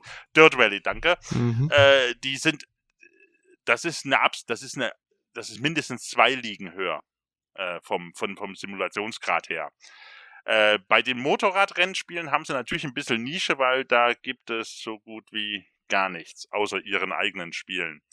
Äh, aber das ist, da frage ich mich, wieso THQ Nordic äh, die gekauft hat. Also ich frage mich wirklich, was dahinter steckt, weil, weil, weil sie es können. weil ja, können. nein, weil aber aus, aus wirtschaftlicher äh, Sicht, du, ich sag's mal, diese, diese, die, die, die Milestone-Titel, ich vermute mal, dadurch, dass es das Studio ja immer noch gibt, äh, die haben immer Gewinn gemacht. Das wird jetzt nicht extrem viel gewesen sein, aber es wird ausgereicht haben, um den nächsten Titel zu finanzieren. Ähm, was ich mir vorstellen könnte, ist, dass äh, THQ Nordic jetzt sagt, okay, wir wollen wirklich, äh, wir oder wir kaufen für Milestone wirklich mal eine Lizenz, weil bisher haben sie eigentlich immer lizenzlose Spiele gemacht. Das heißt, sie hatten nie eine Rennserie als Lizenz oder ganz selten mal die Lizenz für eine real existierende Rennserie. Äh, wenn, dann hatten sie mal äh, irgendwie die Namensrechte von irgendeinem, äh, die hatten den Mario, äh, nee, den Rossi, ich, den Vornamen mhm, weiß genau. ich jetzt nicht, diesen Renn, äh, den Motorradrennfahrer, Valentino, Valentino Rossi, äh, als Namensgeber für eines ihrer Spiele, aber äh, du hast es dann trotzdem nicht diese reale Motorrad Formel 1 sozusagen Rennserie nachgespielt. Auf den real, ja, auf den realen Strecken weil sie die Lizenz vor, ich glaube, fünf, sechs, sieben Jahren hatten sie die irgendwann mal verloren. Äh, wahrscheinlich auch, weil sie zu teuer waren und sie konnten sich das nicht mehr leisten. Und meine Vermutung ist wirklich, dass THQ Nordic einfach sagt, okay, wir haben jetzt ein simulationsaffines Studio, was Rennsimulationen macht. Äh, und wir haben ja Geld wie Heu, wir kaufen ja Gott und die Welt. Äh, dann kaufen wir auch noch ein paar Lizenzen und vielleicht könnte tatsächlich Codemasters, äh, ich sage mal nicht die Formel 1 Lizenz, also die wird zu teuer sein, aber äh, so Tourenwagenmeisterschaften, Rallye vielleicht auch, äh, könnte Codemasters vielleicht verlieren, wenn äh, THQ Nordic sagt, okay, wir kaufen die und lassen Milestone dann die nächsten Lizenztitel machen. Ja, oder wenn, sie, wenn sie schlau sind, dann setzen sie eben ähm, geben sie ihnen ein bisschen mehr Mittel und so und setzen sie und machen mal ein richtig ja, gutes Motorrad. Richtig, genau. Und, und, geben ihnen natürlich dann auch die Mittel, dass sie dann ein ordentliches äh, Spiel machen. Genau. Ja. Hm, da haben wir aber schon ein paar, paar Folgen schon mal drüber nachgegrübelt, äh, was THG Nordic eigentlich überhaupt also anstrebt. Die kaufen wie die Blöden ja. alles auf und ich habe auch schon mal gesagt, oh, lohnt sich das alles? Ich meine, ist das so ein Schrotschussprinzip? Ich nehme erstmal alles, was so geht, ne? Und dann hoffen wir, dass so ein paar übrig bleiben, die da richtig Kohle einfach machen. Weil also mein, schon staunen. Also mein Gefühl ist einfach, also wenn man das jetzt mal überspitzt sagt, äh, die haben ja Investoren, die ihnen das Geld geben. So. Und äh, ich habe das Gefühl, dass bei dieser erste, äh, bei dieser ersten Charge als THQ Nordic äh, so die ersten, ich weiß es nicht, 150 Millionen gekriegt hat von seinen Investoren. Da saßen da die drei Chefhansel in ihrem Büro äh, haben sich einen Whisky nach dem anderen in der Binde gekippt und haben, im, haben so wie Onkel Dagobert in seinem Geldspeicher im Geld geschwommen und haben gesagt, was machen wir damit? Wir kaufen die Welt und äh, dann hat, durfte jeder sagen, äh, welches Studio er gerne haben will und hat dann den Koffer mit Geldbündeln vollgekriegt und durfte losfahren. Also ja. Äh, so richtig überlegt mit Strategie dahinter sieht das für mich nicht aus, aber wer weiß. Aber der Witz ist ja, die machen das ja jetzt schon seit, wir überlegen das ja, ja schon ja. seit ungefähr, seit Anfang des Podcasts eigentlich, ja. sprich seit anderthalb Jahren jetzt. Sie, ähm, und es kam immer, und es kam immer noch eigentlich kein Spiel raus von diesen ganzen und Akquirierungen. Sie, und, das, und das Komische ist, sie kriegen ja immer neues Geld von Investoren. Das heißt ja, immer Investoren, du weißt ja nie, wer das ist. Ja, das sind irgendwelche den, ja, das sind irgendwelche Fonds und Banken und so. Ja. Das ist, ähm, Aber die wollen ja auch irgendwann mal ihr Geld wieder haben. Ja, das ist ja. der Punkt. Aus. Ich frage mich auch mal, was haben die denen versprochen, weißt du? Was, was für Wachstumsraten soll dahinter sein? Weil, ne, das ja, ist, vielleicht, äh, vielleicht weiß, haben sie denen wirklich nur die Flasche Whisky oder Wodka auf den Tisch gestellt und, äh, ja. Finnische Verhandlung. Who knows? So. Ich bin, ich bin echt mal gespannt. Also, ähm, das, weil sie haben schon einige Studios gekauft, von denen ich gerne Spiele sehen würde. Äh, ganz ehrlich, ich glaube, ja. sie haben ja die äh, Apparel, die, die Outcast-Leute. Hm. Also irgendwann mal gekauft. Piranha Bytes haben sie gekauft. Ja. Mhm. Äh, äh, inklusive übrigens der Gothic-Lizenz. Ähm, und. Ja, die Gothic-Lizenz hatte aber ja Piranha Bytes davor ja schon zurückgekauft. Also die. Ah, die hatten Piranha Bytes schon vorher. Okay. Ja, ja. Dann haben sie zusammen gekauft. Ähm, genau. Ja, und also durchweg Sachen, wo ich mir denke, ui, da, da kommt hoffentlich mal was, aber bis jetzt hat man ja so ankündigungstechnisch noch nicht wirklich was gehört. Da. Man, man kann nur hoffen, sie geben ihr ganzes Geld nicht nur für den Kauf von Studios aus, sondern sie geben den Studios auch mal Geld, genau, dass die das was ist, machen können. Also das ist eben auch meine Hoffnung, weil das Blödeste, was passieren kann, ist, dass sie die ganzen coolen Studios kaufen und dann gehen sie pleite und damit auch die mhm. ganzen Studios und dann ist Ende Gelände. Also das wäre schade halt. Ja, so wie bei THQ. Ja, ähm, mhm. oder, oder sie machen eine auf EA und machen dann auf einmal alles zu. ähm, Wer ja, weiß. Ähm, das bleibt noch spannend, was da. Ich hoffe, dass wir da im nächsten, innerhalb des nächsten Jahres ein bisschen, bisschen mehr sehen werden. Aber das ja. habe ich, glaube ich, vor einem Jahr auch schon gesagt. ja, das ist so. auf jeden Fall zu hoffen, das stimmt. So, dann mach jetzt ich jetzt auch weiter. weitermachen. Ja, äh, kein Problem. Das war gut, dass du da einfach reingekrätscht bist, weil ich hätte es äh, sonst unter den Tisch fallen lassen. Äh, und zwar hat Epic Games angekündigt, dass sie ein neues Studio in Köln aufmachen. Und äh, Olli, da hatte ich dich gebeten, ob du das vielleicht übernehmen kannst, da du ein bisschen besser vertraut mit denen bist, glaube ich, mit dem äh, Studio, was sie da aufgemacht haben. Ja, und zwar haben sich die äh, ehemaligen Mitarbeiter von Factor 5 rangezogen, ganz überraschend. Ne? Das ist, ähm, wenn du was sagst, Factor 5 hat damals die äh, ganz früher sowas wie Katakis gemacht und die 16-Bit-Variante von Turrican und sowas und später, uh, vielleicht das, das schon wieder. Schon lange. Ja, aber dann später, was eher schon Leuten bekannt ist, sowas wie Rogue Squadron auf dem Gamecube und sowas und äh, diese Dinger. Dafür waren sie berühmt eigentlich. Und das ist eigentlich ein deutsches Studio gewesen. Ähm, wurde, glaube ich, in 87 damals schon, also lange her, ne, zu der Halbblüte-Ära in Köln gegründet, was so eine Demogruppe mal. Ähm, der Julian Eggebrecht war das ganz bekannte Gesicht und Stimme des, des Studios damals. Die sind dann schon 1997 äh, in die USA ausgewandert. Zum einen, weil sie äh, die Nähe von LucasArts damals schon gesucht haben, was mit denen zusammenarbeiten wollten, tiefer oder auch schon getan haben. Und, ähm, und, und dann auch noch wegen etwas anderem, was äh, wunderbar noch in die heutige Zeit passt, jetzt auch 20 Jahre später, ich zitiere wörtlich, wegen der arroganten Missachtung der Deutschen gegenüber dieser Art von Entertainment. Wow. Ja, jawohl. Okay. jawohl, ne? Also das ging damals schon mangelnde Förderung, hast du nicht gesehen. Das war also schon 20 Jahre vorher ein Thema, ne? Und äh, ist dann in den USA gezogen. Ich glaube, er hat auch mal einen anderen Podcast mal gesagt. Ich glaube, ein Spieleveteran, da war Julian Eggebrecht häufiger. Bei den Spieleveteranen ist dieser Podcast mit ähm, den ganz Altvorderen äh, der Spielejournalismus-Szene Deutschlands. Ne? Äh, früher war der Boris Schneider, Jone da auch dabei und äh, Heinrich Lennart macht's heute noch mit und äh, der, wie heißt der, Jörg Langer, genau, Jörg Langer, der die zurzeit die ähm, Gamers Global Seite macht und früher Chefredakteur, glaube ich, der GameStar war äh, oder auch mitgegründet hat, der macht auch diesen Podcast. Und da war Julian Engelbrecht häufiger. Und da hat er viel von der damaligen Zeit auch erzählt und sowas und wie das dann also sich weiterentwickelt hatte. Die sind dann 2000 2010, glaube ich, pleite gegangen. 2007 war schon so ein Einschnitt. Die haben nämlich für die PS3 damals, als sie noch recht frisch war, das ähm, leer gemacht. Leer war so, so ein Drachenflug, ja, was Simulator, so ein Drachen-Action-Game, was äh, primär auf den Six-Axis-Controller basieren sollte. Das war so eine Entscheidung von Sony, ah, wir müssen unbedingt ein Spiel haben, was sich mit dieser Bewegungssteuerung ne, vom Six-Axis-Controller spielen lässt. Und ja, das hat nie so richtig geklappt und es ist gefloppt. Und dann gab es gleichzeitig, glaube ich, die Finanzkrise, glaube ich, damals war da auch der Dreh. Und dann ist in Schicht und Greif das Geld ausgegangen und dann war Schicht im Schacht. Und seitdem ist schon länger im Gespräch, dass die mal wieder kommen. Und 2017 war die News, dass sie Factor 5 eigentlich wieder gründen äh, sollen, äh, wollen. Äh, kam aber nicht was. Ähm, Julian Eggebrecht selber hat wohl dann sein Geld weiter mitverdient, dass sie, ähm, die haben, glaube ich, viel diese die Netflix-App geschrieben für viele Plattformen und sowas. Also die waren irgendwie im Streaming ganz groß drinne. Sind ja die Kulissen wohl. Und da, da war sein gutes Geld mitgemacht. Da hat er sicherlich nicht schlecht Kohle gemacht, wenn ja, er ja, also, äh, Netflix geschrieben hat. Man hat immer gehört, dass er schon, also sein Auskommen schon hatte, durchaus, wenn er auch nicht mal in der Spieleszene so bekannt war oder sowas, aber irgendwas haben die machen können und tun können, dass sie gut ihr Geld verdient haben in der Zeit. Ja, und jetzt äh, ganz überraschend halt äh, hieß es, ja, der ist da, soll ein Studio aufbauen. Ich glaube nicht, ich weiß nicht, ob es dann wieder Factor 5 heißen soll oder es ist ja anders, glaube ich, ne? Habe jetzt gerade nicht aufgeschrieben, was das heißen soll. Ja, Epic soll, glaube ich, heißen Cologne, Epic Games Cologne einfach nur. Okay, ja gut.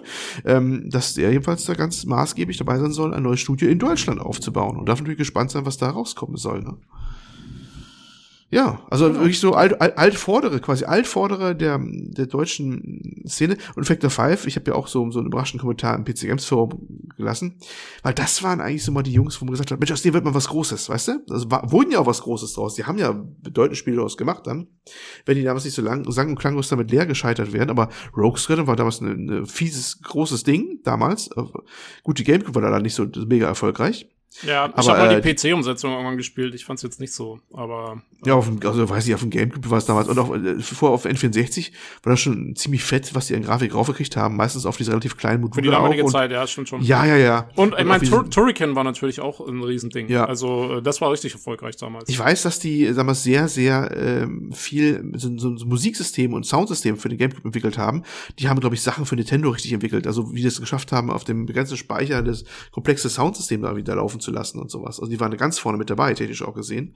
Okay. Zumindest wurde er nie müde, das zu betonen, dass die also mit Nintendo wirklich eins zu eins zusammengearbeitet haben und dass Nintendo selber, so sagte er zumindest, äußerst begeistert war, was die aus den Kisten rausgeholt haben damals. Und ja, und das ist ein bisschen so, so für mich war das ein bisschen wie das Crytek der damaligen Zeit, so ein bisschen, ne? Und waren auf dem besten Wege dahin, was mal zu werden, so ein, so ein Name von, von, von Weltrang, oder waren es vielleicht auch noch eine gewisse Zeit lang. Und dann, ja, bumm, waren sie weg, ne? Ja, das ist, ja. und jetzt sind wir gucken, ob es aus dem wieder was wird, so ein bisschen, aber ja, bleiben abzuwarten, was da eigentlich passieren soll. Ja, danke für den kleinen Roundup, sehr gut. Äh, mhm. Es steht auf jeden Fall noch auf der PC Games Seite, dass sie eben auch neue Mitarbeiter suchen. Also wenn jemand in der Branche arbeitet oder da Stellen sucht, da kann man auf jeden Fall mal schauen auf der Epic Games Seite und dann auf der Karriereseite da so auf angebotenen Stellen. ah ja, eben, schauen. weil äh, wenn es in Köln ist, ist es natürlich cool. Gibt es ja in genau. Deutschland genau. nicht so viel. Richtig, ja. Nicht in Frankfurt überraschenderweise, ne? Weil irgendwie ist doch Frankfurt immer der Standpunkt äh, für irgendwelche Entwicklerstudios gefühlt. Naja, und Frankfurt vor allen Dingen, und Bayern. Äh, äh, wieso nicht in Bayern? Ich wollte es gerade sagen. Da können, wenn sie den, den Pong-Reboot äh, entwickeln wollen. Ja, ja aber, da, aber da, da, da muss man dazu sagen, dass Factor 5 ja ursprünglich in Köln gegründet worden ist. Also das ist ja ah, ihre, okay. ihre Heimatstadt.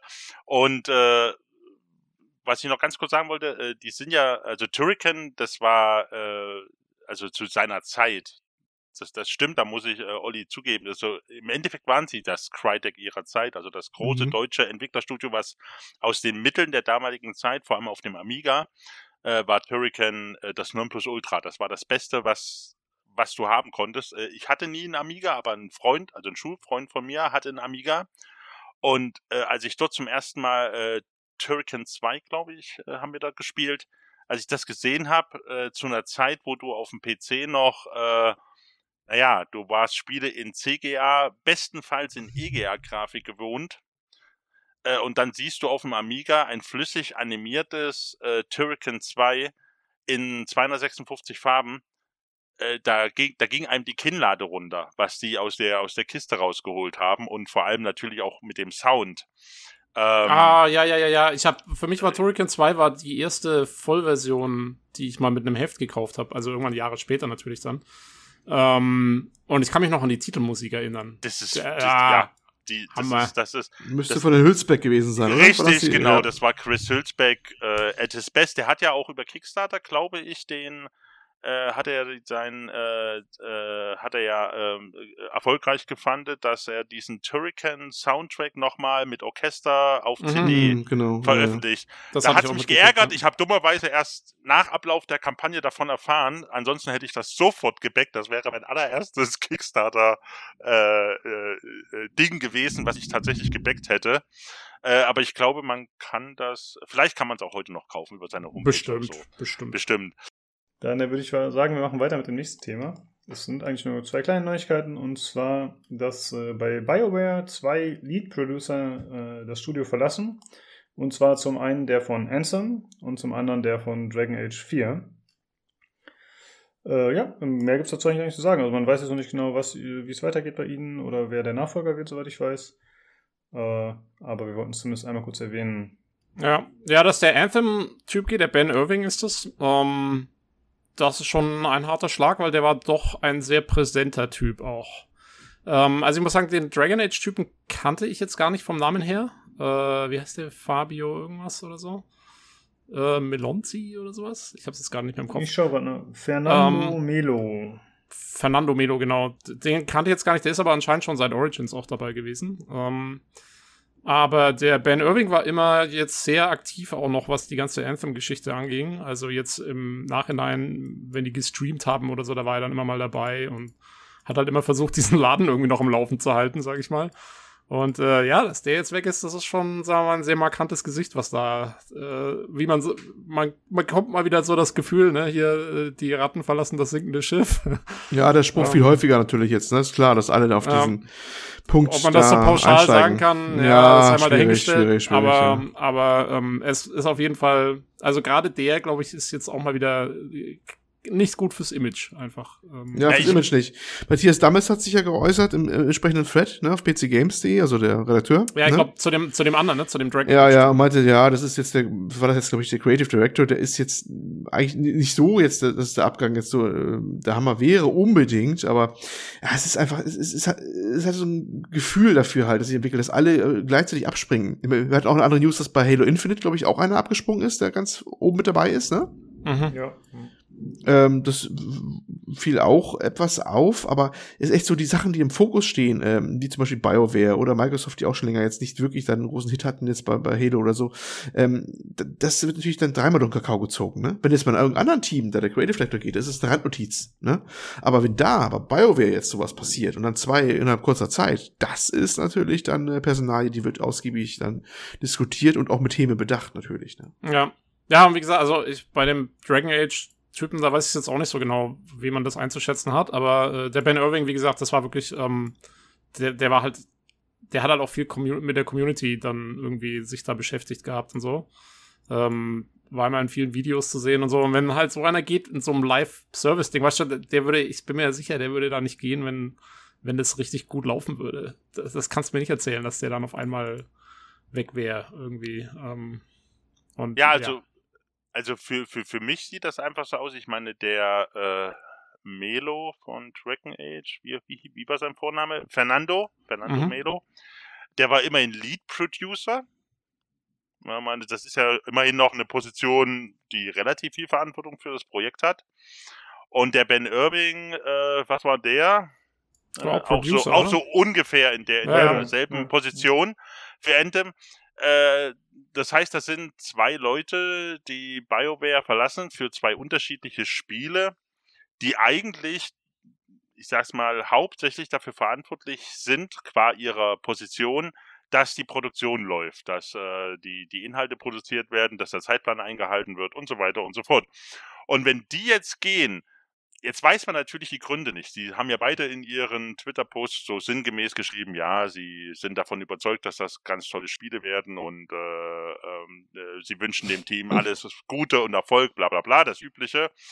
Aber für, also für mich drängt sich einfach der Verdacht auf, dass die beide einfach gesagt haben, okay, äh, BioWare oder EA, also die Chefetagen, die geben uns nicht die Ressourcen, die wir brauchen, um die Vision, die wir haben, umzusetzen. Sei es für Dragon Age 4 oder um Anthem zu dem zu machen, wo sie glauben, äh, damit können wir die Spieler noch zufriedenstellen.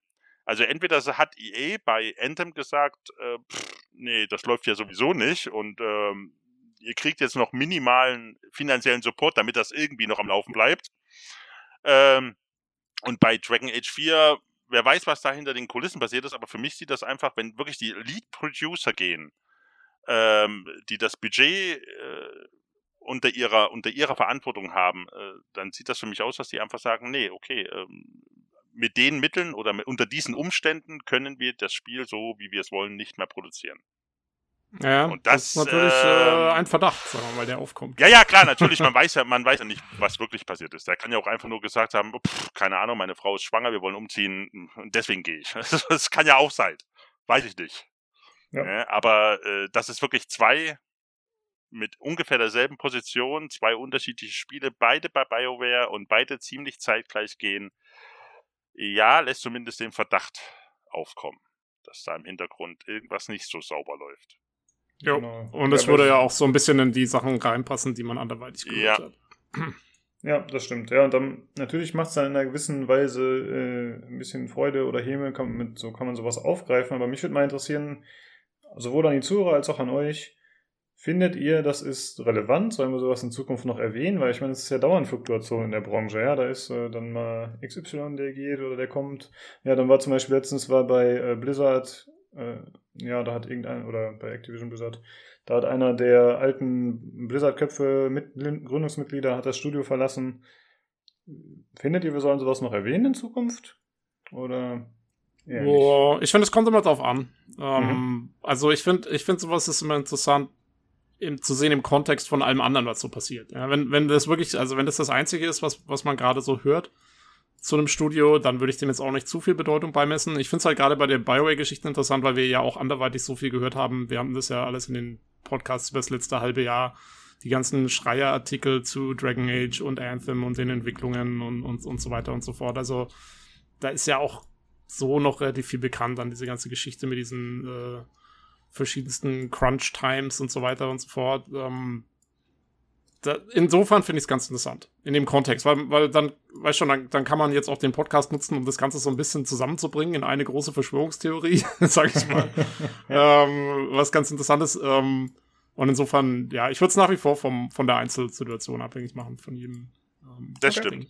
Würde würd, würd ich auch sagen. Und ich sage jetzt mal, vor allem bei den beiden Fällen äh, ist es ja eigentlich auch äh, ähm, eigentlich eine Bestätigung dessen, was sich seit Jahren äh, bei BioWare scheinbar, das ist ja immer das Problem, wir, wir, wir haben ja keine, wir können ja auch nur das sehen, was irgendwo in der Presse geschrieben steht oder die Leute selber schreiben, aber man hat ja niemanden der einem, der in der Firma sitzt und einem dann erzählt, was wirklich passiert ist.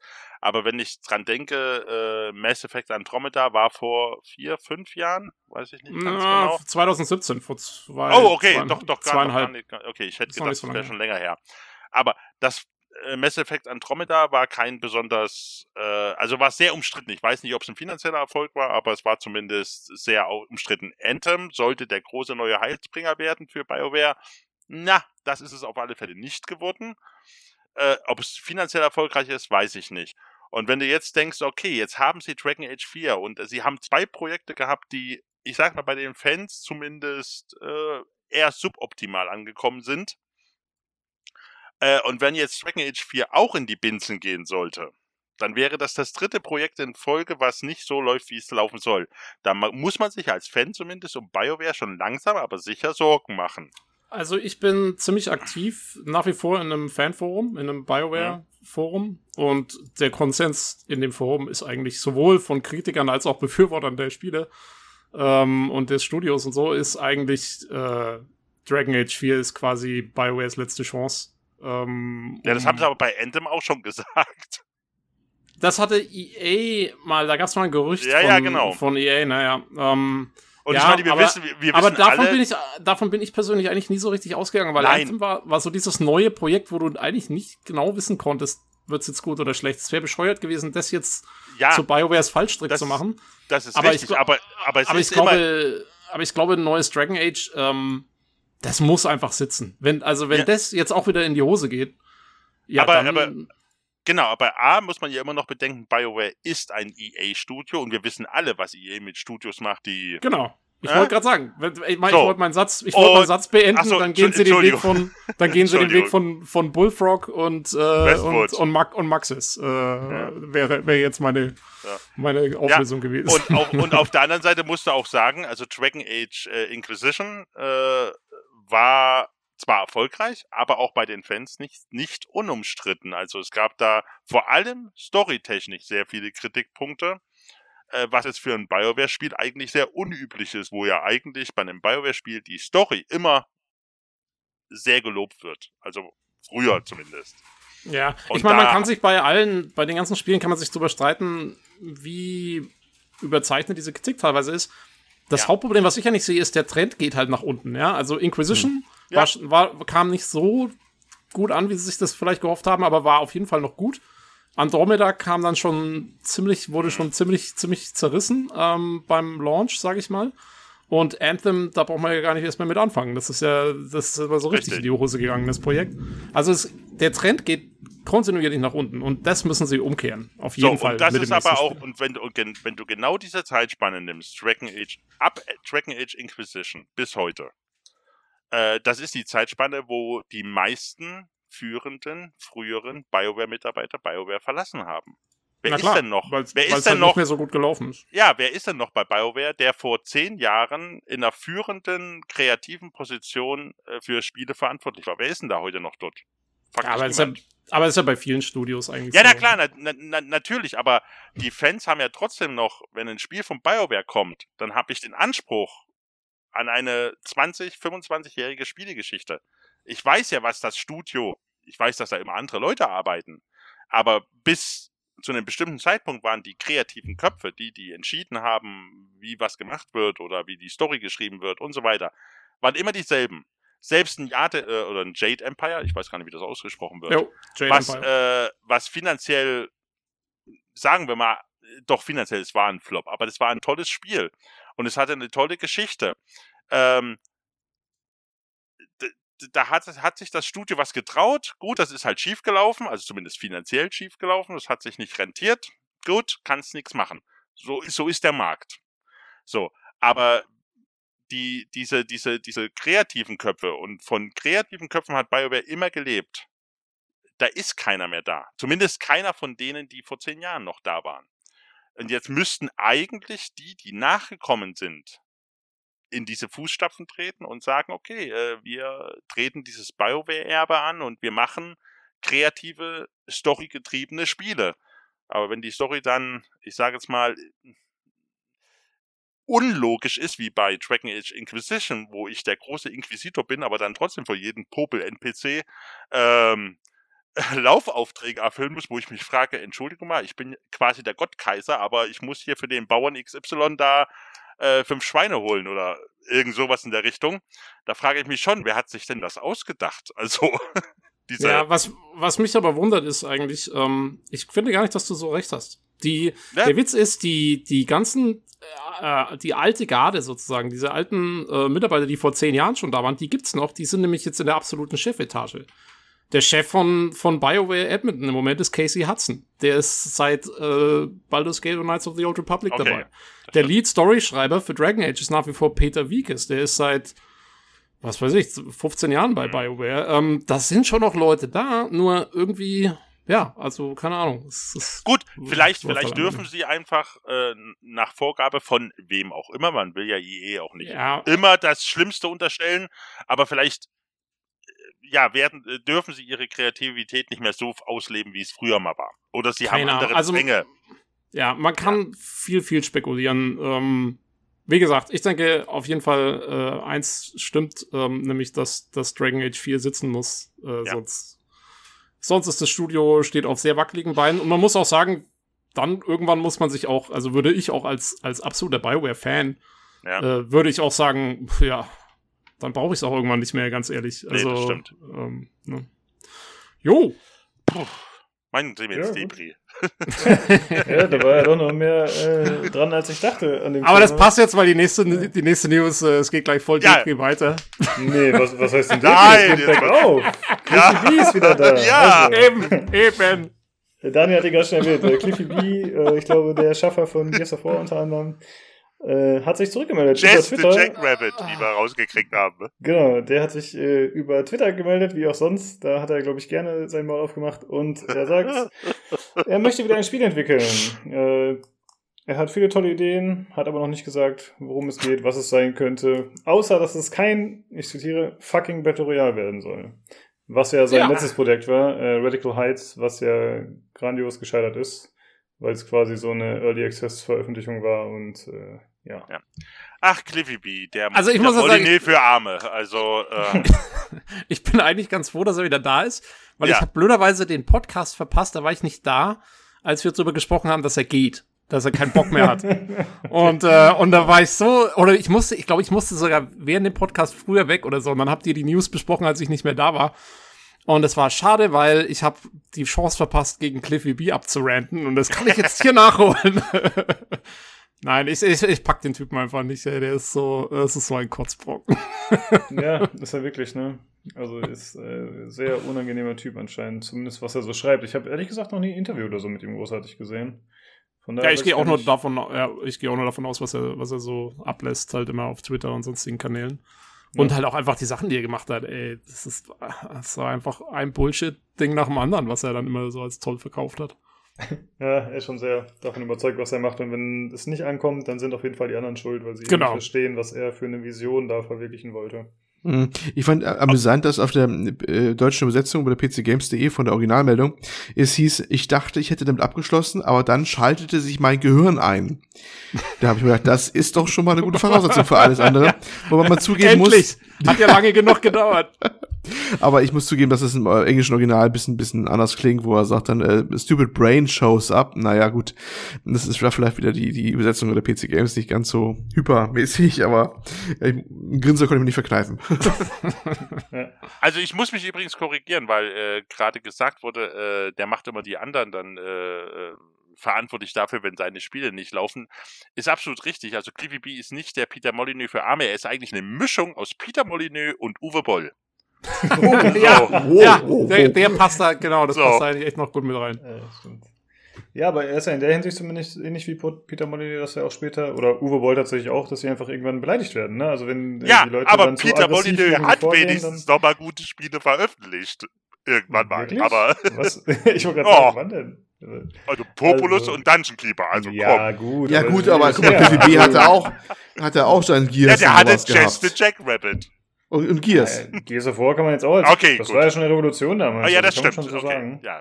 Also der richtet sich beide so ähnlich, ich hab dass sie damals ihre, ihre großen nicht. Sachen hatten, beide so ein bisschen Dampfplauderer waren sozusagen, ne, auf ihre Art und Weise, ja, und dann irgendwie seitdem kann man böse sagen, nichts mehr gerissen haben, so richtig. Also, ist ein bisschen, ein bisschen ja, ja. populistisch. Ja, also die, die, die, die, die, nächste Generation von John Romero, so ein bisschen. Äh. Ja, genau. Ja. Der passt auch noch ganz gut rein in den Club. Stimmt. Vielleicht sollten die sich alles zusammentun und neu spielen. ja.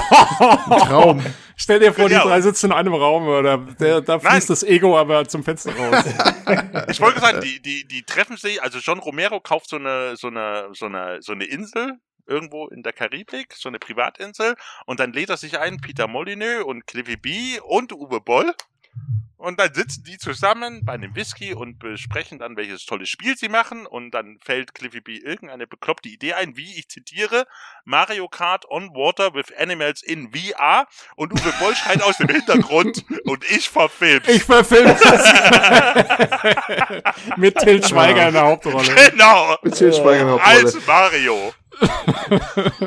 Und Peter Molyneux wird immer wieder sagen, ja, man wird jeden einzelnen Baum einzeln hochziehen können und hast du nicht gesehen. Genau. Ich, ist, ist mir heute noch, ist mir heute noch uh, unvergessen, wie er schon bei 22 Cans war, diesen, diesen, ne, spielt ein Nachfolgestudio da.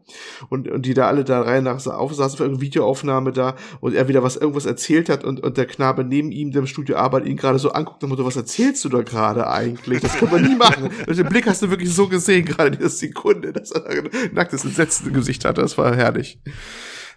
Ja. Ah, schön. Sehr schön. Ja. Ja, mit Good. dieser ja, erheiternden News äh, schließen wir dann noch ab.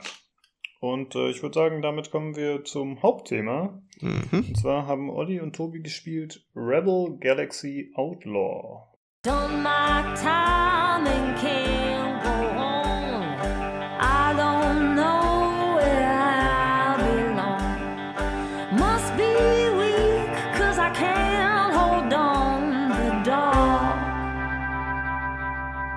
taken over me.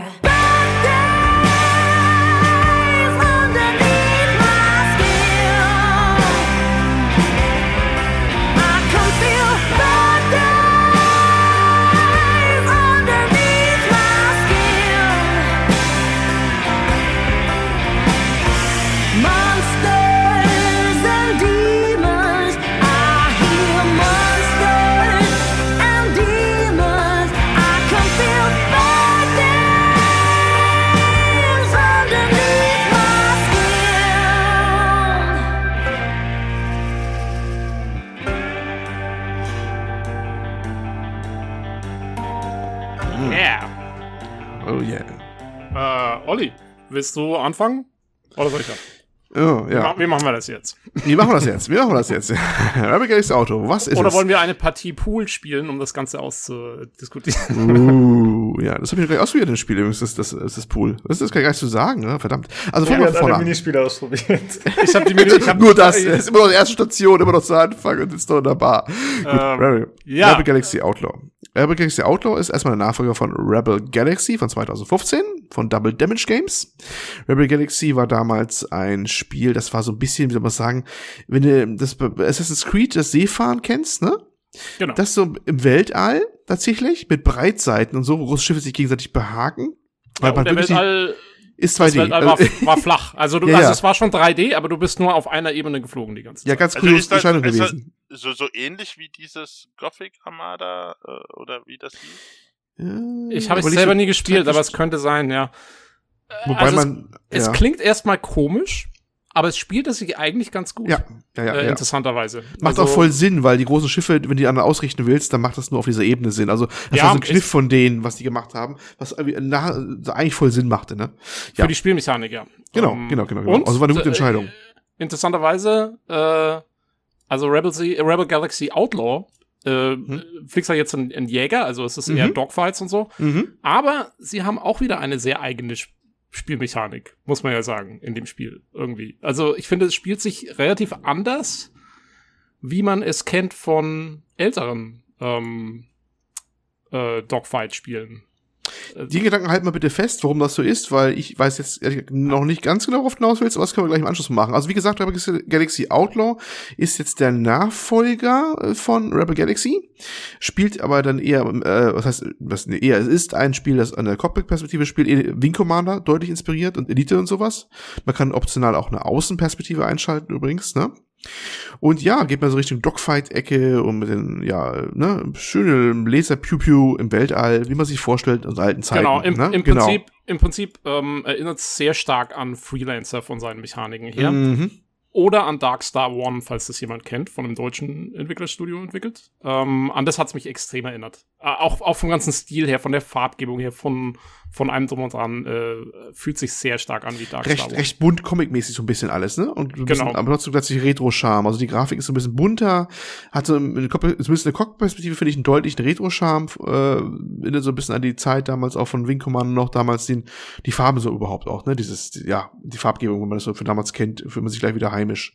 Ja, ja also wirklich genau. alles sehr bunt, äh, sehr so leicht comic-mäßig. Ähm. Genau. Storymäßig ist es ein Prequel. Man äh, spielt äh, die äh, eine Frau, nämlich die äh, Juno Markev. Das ist diese in, in, in, äh, beim Vorgänger Rebel Galaxy ist das die Tante, die man sucht. Genau. Juno, genau. Ja. Ne, die da schon äh, bekannt ist und ein großes Schiff hat und sowas. Und das ist die Geschichte, wie sie dazu kommt eigentlich. Also es ist ein Prequel. Ihr Mann wurde umgebracht, sie ist Rache und so weiter. Das wird so ein bisschen angedeutet auch im, im, im äh, gleichen Intro. Da gibt's ein ziemlich cooles äh, Zeichentrick-Comic-Intro, was gleich zu Anfang spielt. Aber ich ja. glaube, es gibt's auch nur einmal da, diese Art so ein bisschen, wie da ist. Diese, ja, das ist wirklich, also dieses Intro ist ja so wie so diese animierten ähm, ja, so animierte Comicbilder eigentlich genau, fast, ne? genau. So in der Art. Äh, Habe ich auch erst gedacht, huch, was ist denn jetzt los? Ähm, mhm. Aber genau, es ist tatsächlich, es ist sehr lustig, weil man sieht das alles so in dem Comic und dann ist das Intro zu Ende und auf einmal hat es eine relativ realistische 3D-Grafik. Ja, ja, ja. Ein bisschen ähm. schon ein Stilbruch, aber war auf Art und Weise schon ganz cool. War cool, ja, ja, ja nee, also das Intro äh, macht auf jeden Fall Lust aufs Spiel, muss man sagen. Ja, genau. Weil, weil das Intro hat, wie auch der Rest vom Spiel, und das ist für mich einer der größten Pluspunkte am Spiel, einen saucoolen Soundtrack. ja. Also ähm, äh, ja. für mich ist diese ganze, die Musik und eigentlich die ganze Atmosphäre von dem Spiel. Ähm, weil man muss sagen, also, wie gesagt, die Story ist, dass man die, die diese Frau spielt, die eigentlich äh, den Mörder ihres Mannes sucht, so ungefähr, glaube ich. Ne? Das ist ja so mhm. die Prämisse. Und ja. gleich am Anfang verliert sie ihr Raumschiff und so, genau. und alles geht den Bach runter und ja, du musst halt irgendwelche äh, zwielichtigen Aufträge an, annehmen, um dich wieder hochzuarbeiten. Aber der Witz ist, äh, das Ganze spielt quasi in so einem ja, Western-Weltall-Setting, ja. würde ich sagen. Also es, äh, man, man stelle sich so ein bisschen vor Firefly, ja, aber dann quasi äh, dialed up to 11 sozusagen. Ja, ja, also, ja, es genau. ist wirklich absolut, es ist also ähm, die, die, die Sternensysteme sind alle nach Südstaaten benannt. Ähm, äh, die ganzen, Sta also das Startsystem ist Texas und dann hast du halt Lubbock Station und so, also es sind ja. dann alles irgendwelche Städte und, und Regionen aus den Bundesstaaten. Äh, alle sprechen halt auch, äh, ich glaube, die Sprachausgabe ist, glaube ich, nur Englisch oder gibt es ja, deutsche ist nur Englisch, ist nur Englisch. Genau. War mal ähm, Untertitel und andere Untertitel, aber die Sprache selber ist Englisch. Ja. Genau. Mhm. Und äh, alle sprechen mit so einem Südstaaten-Akzent, der so wow, wow, wow ähm, mäßig. Oh, there she is. Sit down, sit down. I have no idea why I'm here, if I'm honest. Because you answer the door when opportunity knocks, that's why. Look, I have grown understandably weary of my brother's attempts to cut me off from the family business, so it's time to do what any good entrepreneur does and start my own. Well, this should be good. Richtertronics. It rolls off the tongue, don't it? Purveyors of fine hand tool propulsion and subsystems components. I just need a facility to get manufacturing rolling. Es wirkt sehr westernmäßig und der Soundtrack ist eben Classic Rock und Country Musik und so und das passt einfach super. Also das passt so gut zu den Gefechten und zu allem drum und dran irgendwie zu der ganzen Spielmechanik. Ja. Richtig, richtig gut. Also ja, also auch wenn man mit Country und sowas vielleicht nichts anfangen kann, also es passt aber wirklich voll rein. Das war beim Vorgänger übrigens auch schon so. Das hat auch diese Thematik gehabt, ne? Also ja. im Prinzip der, der, der Weltraum ist der Wilde Westen, das ist ganz klar, dass es so gemeint ist, ne? Und die, die Piloten sind halt die Cowboys der Zeit sozusagen. Genau. Ne? Das ist eigentlich so der Hintergrund der ganzen Geschichte und, und man geht halt auch zu Bars und so, wo man sich Informationen übrigens besorgt auf den Stationen und sowas, ne? Es ist, das ist alles also so ein Western-Setting. Man muss eigentlich dazu sagen, beim Outlaw, äh, Musik kommt halt später noch zu sprechen, man kann auch wahlweise andere Musik übrigens nehmen. Also es gibt mehr, mehrere Radiosender und das ist nicht mal alles nur noch äh, das Country genau. Musik, sondern es gibt auch andere. Und du kannst sogar ähm, in dem Optionsmenü gleich am Anfang Du kannst eigene deinen Musik, eigenen ja. Ordner, also du kannst deine eigene Musik importieren ins Spiel, was ich, das gab's ja in GTA auch. Mhm. Und das finde ich immer eine sehr, sehr coole Funktion. Also äh, Respekt äh, finde ich, finde ich super. Ja, also wer die Schnauze voll hat von Western-Zeug, der kann sich was eigenes reinladen, hat eh schon ja. Alternativen. Das haben sie ganz nett gemacht, dass sie jetzt den, das, zumindest in dem Teil den Leuten nicht mehr so auf die Nase aufzwingen. Also wer äh, Country so gar nicht ausstehen kann, obwohl es wie gesagt super, super reinpasst in das Setting, äh, kann auch was anderes nehmen. Ne? Genau, aber es passt echt. Also ich würde, ich würde es auf jeden Fall ganz kurz, ich würde es einmal ausprobieren und sie haben über 24 Stunden lizenzierte Musik in dem Spiel. Ja. Also es ist ja, nicht ja, gerade ja, wenig. heftig. Ja. Nur eine ganz, ganz, ganz kurze Frage, äh, ja, weil, weil ihr sagte, das hat dieses Western-Thema äh, im Weltall.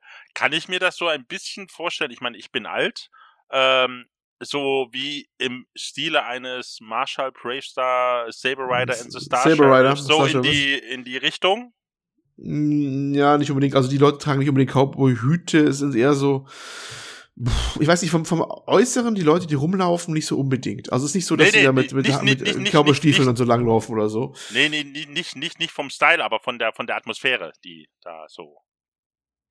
Ähm, ich, also ich kenne jetzt die Referenzen nicht, muss ich ehrlich zugeben. Ähm, oh. Ich würde eher, also wie gesagt, ich, ich, ich würde sagen wirklich, also ich, ich muss die ganze Zeit an Firefly denken. Ähm, das ist für mich so der, das Passende, weil da ist es auch so, ähm, ähm, dass die halt schon auf den Raumschiffen unterwegs sind und, und, und alle ihre Uniformen tragen und so. Ähm, aber halt einfach so von, von der Musik her und, und, und, und wie die Leute interagieren. Ähm. Wenn es was optisch Ähnlichkeit hat, fand ich sogar eher, eher so die Trucker-Szene. Weißt ja. du, wie die Leute rumlaufen? Ja, okay. genau. Es ist sogar, es gibt sogar eine Referenz dazu, nämlich wenn du, ähm, du kannst ja dein Schiff ausbauen, ne? Also klar, Waffen, Schilde, äh, Reaktoren und sowas. Und es gibt auch so ein paar so, so ein paar Nice-Items, so, wo man das, ähm, so, zum Beispiel Fotos reinhängen kann ins Cockpit und sowas. Und eins davon ist so ein Bird, ist so ein Außerirdischer mit, mit, mit Schnurrbart, das ist so ein Bird Reynolds-Verschnitt, wie er damals bei diesen, äh, ausgerotteten Schlitzohr und sowas. Kennst du diese Filme noch aus den 80ern? Genau so ein Ding kannst du da so ein Fanfoto hinhängen von irgendeinem so, so ganz bekannter außerirdischer Schauspieler und denkst du, ah, das ist von davon eine, eine, eine Hommage. Also ich glaube, man kann es echt erweitern. Das ist einmal Western, aber gleichzeitig auch so ein bisschen die Trucker-Szene, so ein bisschen mit persifliert und abgebildet wird. Mhm. Und auch einer der ersten NPCs, mit denen du interagierst, ja. das ist auch, der sieht schon aus wie so, der, der hat so eine, ja. genau, der hat so eine, so eine Cappy auf und sieht aus wie so ein abgehalfterter Trucker, so ein bisschen. Ähm, ja, voll. Äh, also das trifft's ganz gut, ja, auf jeden ja. Fall. Ich hätte das auch erinnert an StarCraft 1, aber vor allem auch den zweiten Teil. Ja. Denn da ist man ja ähm. auch zwischen den Missionen in dieser Bar und hängt da rum mit dem Rainer und das hat auch alles immer diesen Western-Vibe. Ja, ist cool. Genau, genau. Äh, StarCraft ah, okay. hat ja, die, die, die Menschen in StarCraft haben ja einen ganz starken auch so Südstaaten-Referenz und das ist halt da auch, äh, das genau. passt auch ganz gut. Aber erstmal vielleicht mal einen Bogen zuzuschlagen, was macht man da eigentlich? Also, man ähm, folgt seiner Storyline, ne? indem man halt Charakteren in, in der Regel immer in Bars begegnet und kriegt dann halt seine, seine, seine Mission so. Und ähm, musst dann halt verschiedene Sachen machen, wie mal das zerstören oder äh, da eine Fracht aufpicken oder sowas. Aber man wird immer zwischendurch auf so, so ein Problem stoßen, dass die Missionen dann irgendwie zu schwierig werden. Und da muss man eigentlich grinden zwischendurch und muss so generische Missionen annehmen, ne? Genau. Halt, also genau, ganz, ganz am Anfang ist es sogar noch so, dass du, du brauchst ja verschiedene Ausrüstungsgegenstände, genau. um die Mission überhaupt machen zu können. Du hast am Anfang noch keinen Traktorstrahl und keinen genau. Hyperraumantrieb, mit dem du von zum anderen System fliegen kannst und so. Und das Zeug musst du dir erstmal zusammensparen. Äh, ähm, also allein das braucht schon quasi so, du musst Geld verdienen äh, zwischen den Missionen, um dich aufzurüsten. Das ist zwingend notwendig, genau, weil sonst kommst ja. du nämlich in der Storyline äh, nicht weiter. Äh, entweder wegen harten Limit, weil halt noch komplett noch fehlt, oder weil du halt, äh, wenn du die Mission die nächste anwählst, die Story-Mission, ist immer so eine Risikoeinstufung drin und man steht schon high dabei. Dann merkst du, oh, das könnte jetzt eng werden mit dem aktuellen Schiff, was du hast, ne? Weil du kommst, ja. das erste Schiff, was du bekommst, ist auch eine ziemliche Schrottmühle, sieht auch potentiell aus, das Biest übrigens, ne? So ein fliegender Würfel. der Platypus. Ja, der ist auch, ich glaube, der, das ist, ich komme vor, als wollen mich Entwickler mich verarschen wollen, auf gut Deutsch gesagt, ne? Das Ding ist wirklich so, wie so ein fliegender Würfel mit Cockpit vorne dran und sieht wirklich nicht gerade schnittig aus, ne? Und ähm, ja, man äh, muss, hat schon bald das Bedürfnis, dass man muss irgendwie besser gehen. Als erstes braucht man natürlich Equipment und da muss man das Geld mit verdienen. Das kann man mit Handel verdienen. Man kann auch Sachen von äh, da nach da bringen. Jetzt entweder im Rahmen einer Mission oder halt als freier Händler. Ne? Man sieht dann halt, ja, der Preis da ist ziemlich niedrig, da ist er hoch, dann fliege ich halt darüber und verkaufe das so.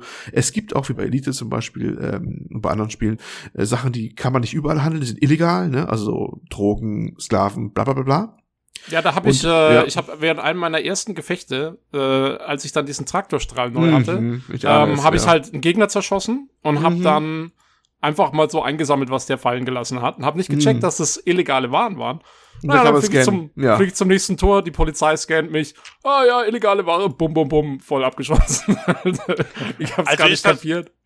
Also ist es vom, vom Spielprinzip her mehr Richtung, äh, was man kennt, Privateer, ja. Free Space. Äh, Freelancer, Freelancer, Freelancer, Freelancer. Genau. Also im Prinzip okay. vom Spielprinzip ist es genau wie Freelancer. Du okay. machst Missionen, äh, bis du irgendwann an den Punkt kommst, wo du einfach Kohle brauchst erstmal. Dann machst du Seitenmissionen, die auch sehr ähnlich sind zu Freelancer. Du kannst Kopfgeldjäger machen, du kannst, mhm. äh, kannst Pirat werden, was aber auch wieder sehr schwierig ist, weil du dann gegen die Polizei antreten musst, die sehr stark ist. Ähm, oder eben handeln, wie der Olli gerade gesagt hat. Also da hast du dann quasi die freie Auswahl. Okay. Ja. Ähm, äh, was ich noch sagen wollte, ist, äh, wie gesagt, es gibt diese ganzen Mechaniken. Also es gibt dieses, zum Beispiel, also äh, bei dem Handeln, ja. Ähm, du hast auch eine, eine Karte, also du hast die Star Map und die hat eigentlich sehr viele Komfortfunktionen. Ähm, also du kannst zum Beispiel, wenn du handeln willst, kannst du wenn du schon mal bei einer Station warst, kannst du da die Preise nachschauen von allem, also wie sie das letzte Mal waren, als du da warst, um so ein bisschen abzuschätzen, okay, wo lohnt es sich da hinzufliegen und so. Das Spiel hat eigentlich in der Hinsicht da ziemlich viele Funktionen. Das Problem ist, äh, die werden dir nie erklärt. Genau. Diese, also es gibt keinen es gibt eigentlich viel zu wenige so Tutorial-Hinweise oder sonst ja. irgendwas. Du wirst da reingeschmissen und sollst einfach mal machen. Und ich bin da am Anfang echt gnadenlos gescheitert, erstmal, weil ich ja. überhaupt nicht wusste, was ich jetzt hier wie machen muss und so. Und ich habe dann aber festgestellt, es gibt im Epic Store, also da, wo du das Spiel kaufst, auf der Store-Seite von dem Epic Store, ist gleich das erste Video, äh, was da drin ist, ist ein 45-Minuten-Video, hm. wo der Lead-Designer ähm, erklärt, wie man dieses Spiel spielt. Und das ist im Prinzip, ist, das, ist, das ist das Handbuch. Also, wow. das Video schaust du dir an, dann weißt du, wie das Spiel geht. Aber wenn du das nicht machst, äh, dann viel Spaß, weil also ich habe die Hälfte von dem nicht gecheckt, was ich da hätte machen das sollen. Das ist auch eine ganz große Entscheidung. Und das ist nämlich auch mit, mit, mit bisher, also ich habe bei weitem noch nicht alles jetzt ausgewählt im Spiel, aber meine allergrößte Kritikpunkt an diesem Spiel ist, es erklärt dir gefühlt nichts oder an falscher Stelle oder zu kurz. Und wenn ich nicht vor das andere Galaxy schon gespielt hätte, weil es hat viele von den ähm, Handelssachen und sonst was schon übernommen, finde ich von dem, ne? Also es ist äh, die Menüs grundlegend, wie die auch sind, so ein bisschen auch so ein paar. Ja. Ähm, hat das schon mal gewaltig geholfen, dass ich da schon mal mich durchgerätselt hatte, wie das ging. Und die erklären da oftmals nicht. Du denkst immer so, äh, okay, wie mache ich jetzt das, wie mache ich jetzt das? Äh, dann wühlt man sich durch die Tastenbelegung durch, die übrigens äh, standardmäßig auch ziemlich katastrophal ist, vor allem bei Maustastatur. Ja, da kommen wir noch dazu. Ja, kommen wir noch dazu, aber auch die, also wie sie es belegt haben auch. Schon mal ein heißer Tipp, egal was du machst, du wirst wahrscheinlich deine Sachen neu belegen müssen, weil die machen, finde ich, defaultmäßig teilweise überhaupt keinen Sinn. Ja. Ähm, und ich musste mir das echt so erarbeiten, erstmal, wie spiele ich dieses Spiel? Und, das, und auch bei anderen äh, Videos und Tests habe ich das zum Beispiel, ich kann ja den GameStar-Test mal nennen, da haben die am Ende des Videos nochmal gesagt, ach übrigens, wenn ihr die Taste B auf dem Gamepad drückt, dann könnt ihr euer Schiff frei drehen. Das wird euch im Spiel nicht gesagt. Ja, also du kannst das ja. so quasi. So genau. eine grundlegende Dingsmechanik, die brauchst du später auch für bestimmte Manöver, die du fliegen musst, gerade gegen größere Schiffe oder sowas, wo ich mir auch dachte, okay, das geht und es stimmt, macht das, dann denke ich mir, oh, ist ja nice. Hätte mir mal also, einer sagen können, dass das, das geht. Ist echt ne? ne, das ist echt eine wichtige Funktion. Die, ähm, das ist quasi das, was bei Star Citizen nennt sich das decoupled. Ja. Ähm, das bedeutet also, dass du quasi fliegen kannst wie so eine Viper aus Battlestar ja, Galactica, ja, ja. Ne? dass du in eine Richtung weiterfliegst, aber dich dann quasi drehst und halt strafen kannst auf die Art und Weise und so. Ähm, super Funktion wird echt nirgendwo erklärt. Die Taste, die du dafür verwenden sollst, hat eigentlich auch noch eine andere Funktion. Das heißt, ja. ja. und ähm, und das war auch eine der Funktionen, die der Typ äh, in dem Handbuchvideo auch nicht erklärt. Also die hat er vergessen. und deswegen, ich habe das auch durch dieses GameStar-Video dann äh, mal mitgekriegt. Aber sonst, nee, hättest du hättest nie gewusst. Mir, mir ist mal aufgefallen, weil normalerweise ist die B-Taste auf dem Gamepad ist zum, ähm, ich glaube, wenn du sie kurz drückst, dann schaltest du die Geschwindigkeit runter damit. Und ja. mir ist schon mal aufgefallen, dass wenn ich die Geschwindigkeit, wenn ich die gedrückt halte, dann geht dieses Geschwindigkeitsding, äh, geht auf einmal, sieht anders aus. Äh, hat nur noch drei Striche, glaube ich, statt einer Zahl. Und ich habe mich immer gefragt, was, aber es ist halt nichts passiert und ich habe das halt nicht gecheckt, dass das Schiff jetzt auf einmal in diesem die Couple-Modus ist. Und ja. Äh, ja, also es ist, äh, es, es ist, sowieso, es ist sowieso in mehrerer Hinsicht äh, sehr seltsam. Ich habe, glaube das erste, was ich, was ich hatte, war, ich habe, also wie gibt's jetzt eigentlich Gas, ne? Also jetzt Gas und Abbremsen. Also das Grundlegendste überhaupt eigentlich erstmal, ne?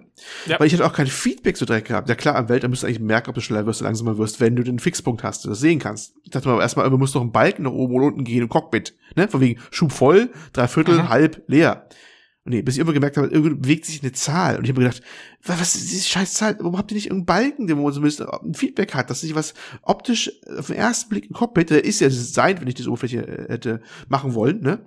Dass man sofort sieht, dass ich, ich habe die richtige Taste jetzt gedrückt, ich habe das Feedback jetzt so gleich da. Ja, vor allem, das ja, ja. Der Witz an der Zahl ist, die Zahl geht von 0 bis 360. Am aber du Schiff, kannst, ja. Aber du kannst nur in 90 Grad Schritten die Geschwindigkeit ja, ja, regulieren. vier Stufen, ja. Ja, ja. Äh, wieso machst du da nicht einfach 1 bis 4? ich weiß es auch nicht. Also ich weiß, die anderen Schiffe sind nachher schneller zum Beispiel oder langsamer. Das heißt, du so, hast andere okay, ah, Zahlen. Ah, okay, ja, okay, ja, ja. Weil ich habe immer noch das erste Schiff, deswegen. Okay. Nee, nee, ich habe heute gerade das andere Schiff freigespielt und da hast du es schneller, wenn du zum Beispiel die äh, Sand, ich weiß nicht, wie sie ist, ist, ist jeweils ein, eines, eines der Jägertypen, ne? Okay, okay. Und Na, die schneller, dann ja, dann kann man sagen, okay, macht Sinn, dass du jetzt eine Zahl hast, die auch höher ist, damit du vielleicht auch weißt, über den Gegner ist ein bisschen schneller oder so. Aber trotzdem werde ich über diesen Balken untergebracht, zumal ein Cockpit noch genug Platz dafür wäre, wenn was anderes sein würde. Dass man wenigstens sieht, ich drücke auf die richtige Taste, denn es ist wirklich ein Problem, erstmal die Tastenbelegung zu lernen, weil die haben manchmal echt zu viel Doppelbeleg mit Kurzdrücken, länger drücken, eine Taste gedrückt halten und das andere gleichzeitig drücken und hast du nicht gesehen. Also diese ganze die Oberfläche ist eine Katastrophe. Ja, und das Problem ist, ähm, wie ich vorhin schon angedeutet habe, ähm, also normalerweise wäre das ja vielleicht kein Problem, wenn man schon so und so viele Weltraum-Sims gespielt hat, dann mhm. normalerweise hast du ja eigentlich eine Intuition dafür, wie sowas funktioniert und was du machen musst und so. Das Problem ist nicht nur, dass die Tasten anders belegt sind, aber auch das Spiel spielt sich sehr anders, finde ich, als eben äh, andere Weltraum-Sims, weil die Kampfmechanik zum Beispiel ähm, funktioniert im Prinzip so, du fliegst eigentlich nicht das Schiff selber die meiste Zeit, sondern es gab, es gibt eine, eine Autoverfolgen-Funktion. Also du drückst, äh, ich glaube am Gamepad ist es irgendwie die linke Schultertaste, äh, mit Maus und Tastatur ist es dann die rechte Maustaste. Und dein Schiff richtet sich automatisch auf den Gegner aus. Das funktioniert nicht ganz perfekt. Das heißt, du musst quasi, du drückst diese Taste, richtest dich erstmal grundsätzlich aus und musst dann noch so ein bisschen feinjustieren mit, mit deinem Joystick oder deinem Gamepad oder was auch immer. Aber im Prinzip ähm, ja, du fliegst, ich habe immer so das Gefühl, du fliegst das Schiff eigentlich gar nicht so richtig. Du, du, das Schiff macht sehr viel selber und du machst noch so ein bisschen so den Rest mit. Ja. Deswegen, deswegen habe ich gesagt vorhin, Daniel, als du hier von Diablo 3 das hattest mit dem äh, Dingens, das hat mich so ein bisschen daran erinnert. Also es ist so, ähm, ja, es hat so, so, so diese Aufschaltgeschichte und ich muss auch ganz ehrlich sagen, ohne diese Verfolgungsfunktion äh, hätte ich jetzt ein Problem, weil irgendwie, also ich weiß nicht, woran es liegt. Ich habe ja echt viele Weltraum-Sims und so gespielt. Aber ich habe es mal versucht, ohne diese Funktion zu spielen. Das ist verdammt schwer. Die, also ich hatte echt Probleme, da Gegner zu treffen dann. Nur mit dem, wenn ich nur steuere. Hm. Ging das ja auch so, Olli? Ich hatte, also. Also bei, bei Maustastatur war es schon eine Herausforderung. Da ist diese, diese Aufschaltfunktion ähm, ähm, echt äh, ganz praktisch. Wobei ich die jetzt gar nicht mal so schlecht fand. Einzelne Tests haben die auch als Innovation gelobt, durchaus ja, auch. Ne? Ich, ich finde sie ja auch im Prinzip ja nicht ganz schlecht. Ich finde es nur komisch, weil es fühlt sich etwas merkwürdig an, weil man eben ich, ich fühle mich so, als würde ich dieses Schiff nur zur Hälfte steuern, irgendwie so. Mhm. Und das würde sehr viel selber machen. Das ich glaube, die ist abschaltbar, ne? Was habe ich mal gelesen? Ich hab's leider ja, sie ist abschaltbar. Und es gibt ja auch, es gibt verschiedene Schwierigkeitsgrade und ich glaube, wenn du auf dem höchsten ja, spielst, gibt's die gar nicht da mehr. Da gibt's die gar nicht mehr, das kann gut sein. Ja. Ähm, ich fand es auch sehr gewöhnungsbedürftig. Nachher fand ich sie irgendwie ganz praktisch und logisch. Also eigentlich ist es, wenn du jetzt normal, normal fliegst, dann hast du, wenn du das Ziel gelockt hast, also jetzt zum Beispiel den Gegner, wenn du dann mal verstanden hast, auf welcher verdammten Taste das ist, dass du das, den ersten Feind locken kannst, ne? Ähm, da hast du ja auch so, so ein, im, im Fadenkreuz so, so einen Hinweis, wo du nächste, wo du, wo du hindrehen musst, wie beim Spiel früher ja auch schon, ne? Dass du dann ja. hingehst und wie alles weg ist. Kannst du alles auch per Hand machen. Ähm, und du kannst auch das Schiff um die eigene Achse drehen, dass du die, volle, dass die beiden Laser, wenn du simultan schießt, dann auch voll reintreffen und so. Ähm, diese diese äh, Hilfsfunktion des, des Ansteuerns ähm, habe ich dann auch so ziemlich in der Praxis so benutzt, dass sie mich erstmal dahin drehen lassen zum Gegner, dass er vielleicht auch finden kann und habe dann quasi die Feinarbeit so ein bisschen übernommen oder genau, hab genau. dann oder habe dann auch selbst übernommen, wenn ich zum Beispiel sehe, der fliegt so ein bisschen erratisch eine Ausweichmanöver, dann ist man manchmal als Mensch besser als diese Funktion das macht. Dann hältst du besser mal vor und hast deutlich mehr Treffer, als wenn du jetzt das Ding selber machen, äh, die Automatik machen würdest. Ne? Ja. Das ist so, das ist eigentlich so ein bisschen ein komisches Gefühl. Du hast gesagt, ja, man hat das Gefühl, man, man, man gibt das so ein bisschen ab und lässt sich fliegen. Für mich ist das so ein bisschen, ich kämpfe manchmal mit dieser Zielautomatik oder äh, mit, mit der eher rum als mit dem Gegner, weißt du? Weil ja, die macht genau, nicht, was genau, sie soll. Genau. Ja. Und äh, dann bin ich immer so überlegt, ich, ist eigentlich eher eine taktische Entscheidung, nehme ich jetzt die automatische Zielautomatik, zum Beispiel ist die ganz praktisch, wenn der Gegner frontal auf mich zukommt, dann gleicht die das ziemlich gut aus, wenn er ein bisschen seitlich weggeht und dann locke mich ein und gebe erstmal eins auf Haupt, gerade die Anfangs Gegner, die Piraten, die im Anfangssystem sind, die habe ich dann fast immer so weggemacht, die kommen frontal auf einen zu und da hast du eher ein Schild, also das, die Mechanik ist ja auch wie, wie schon an äh, damaligen Zeiten, die Gegner haben halt ein Schild und drunter ist eine Panzerung und du musst das Schild wegmachen. Die ersten Treffer, dieses halt ist blau aufleuchten und wenn das blau weg ist, geht der Treffer auf die Panzerung und die kritische Systeme rauf. Dass du erstmal den quasi da durchhaust und dann ist die Lok automatisch ganz gut, dass du erstmal die Nase so quasi weghaust und sowas, ne? Und nachher, wenn du hinten im Dogfight drin hängst, dann ist es manchmal halt besser, wenn er so in der engen Kurven fliegt, dass du dann sagst, okay, ich, ich äh, löse jetzt den diese Hilfsfunktion und mache das jetzt mit meinem Stick ganz normal und versuche jetzt die Bewegung zu antizipieren und drehe auch mal Shift, dass ich volle Breitseite dem auch reingeben kann und sowas so ein bisschen, ne?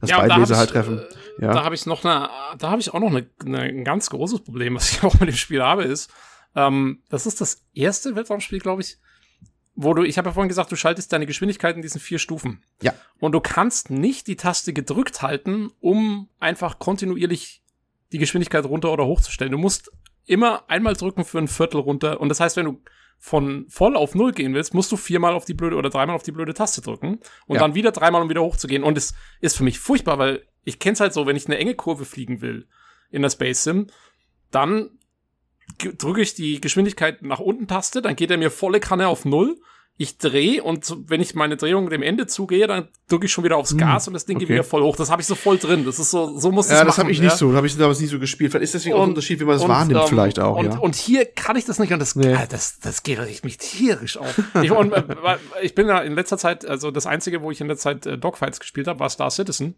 Mhm. Die Alpha. Und die haben sogar äh, eine eigene Taste dafür, die nennt sich Space Break. Und du musst, du musst nur, genau, du musst nur diese Taste drücken. Und, ähm, und dein, dein quasi deine Geschwindigkeit, deine gewollte Geschwindigkeit wird auf Null gesetzt. Natürlich schaltet das Schiff braucht eine Weile, ne, ist ja träge und so.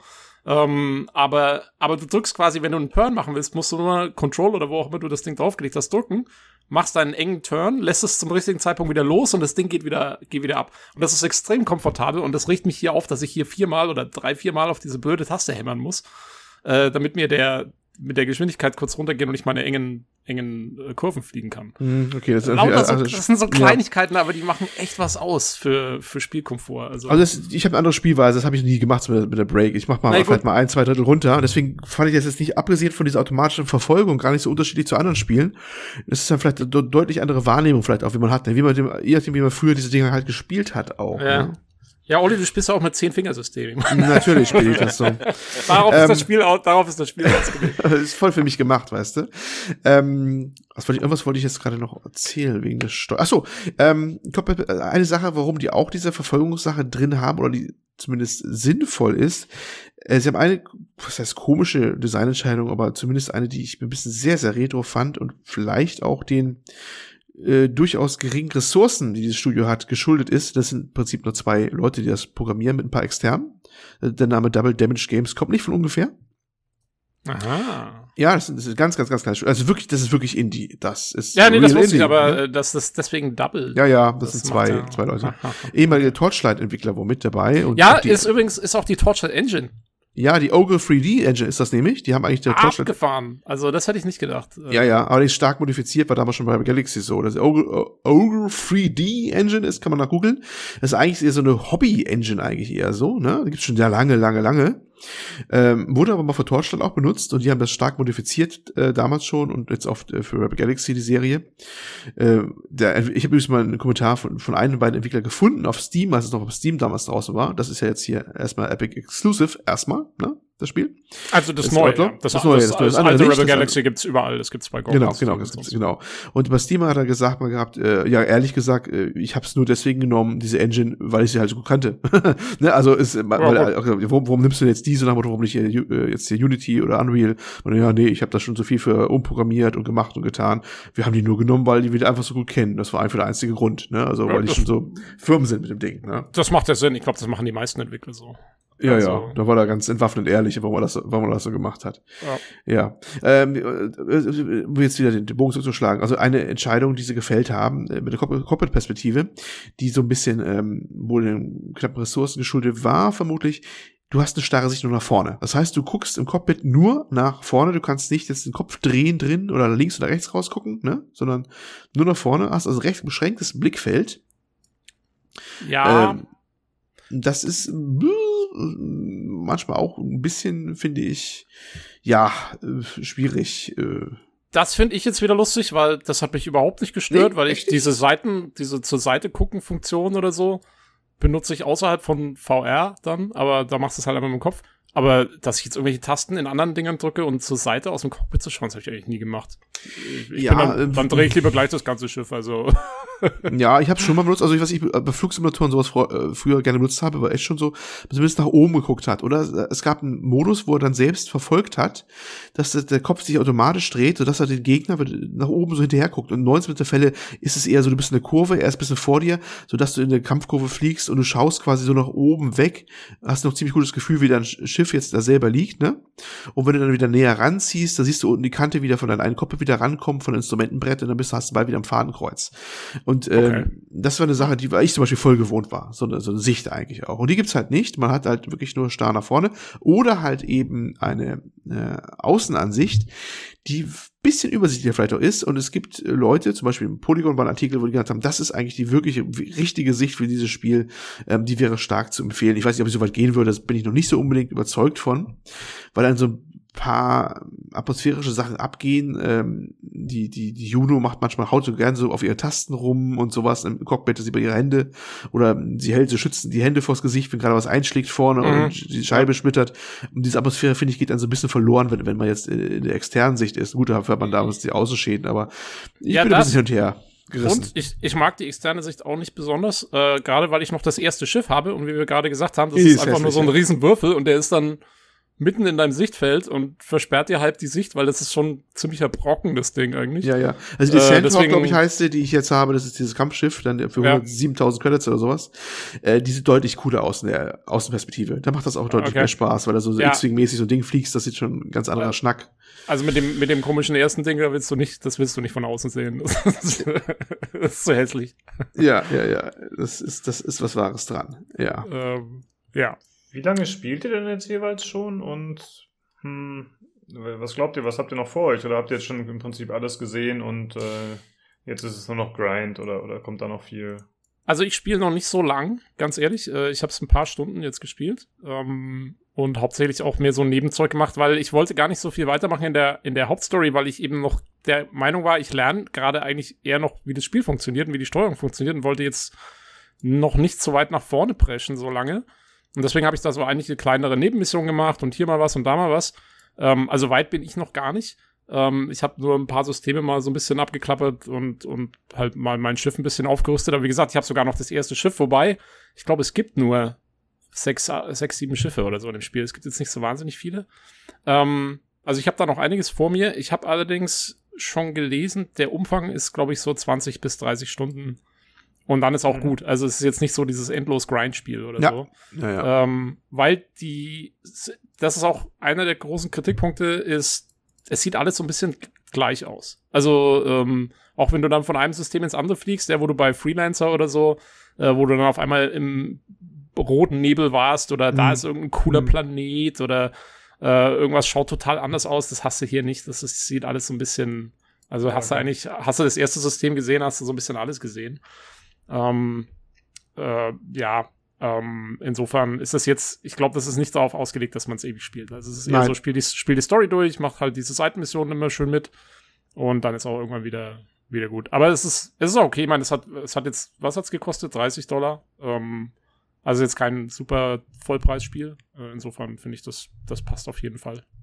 Ja, ähm, also es kommt wahrscheinlich noch einiges anderes. Ich habe ja ein paar Videos gesehen, auch jetzt vom, von diesem Test, und da waren Sachen drin, die habe ich noch nicht ansatzweise gesehen. Also Kampf gegen Großschiffe zum Beispiel. Da musste mehr Geschütztürme wegschießen von großen Schlachtschiffen und sowas.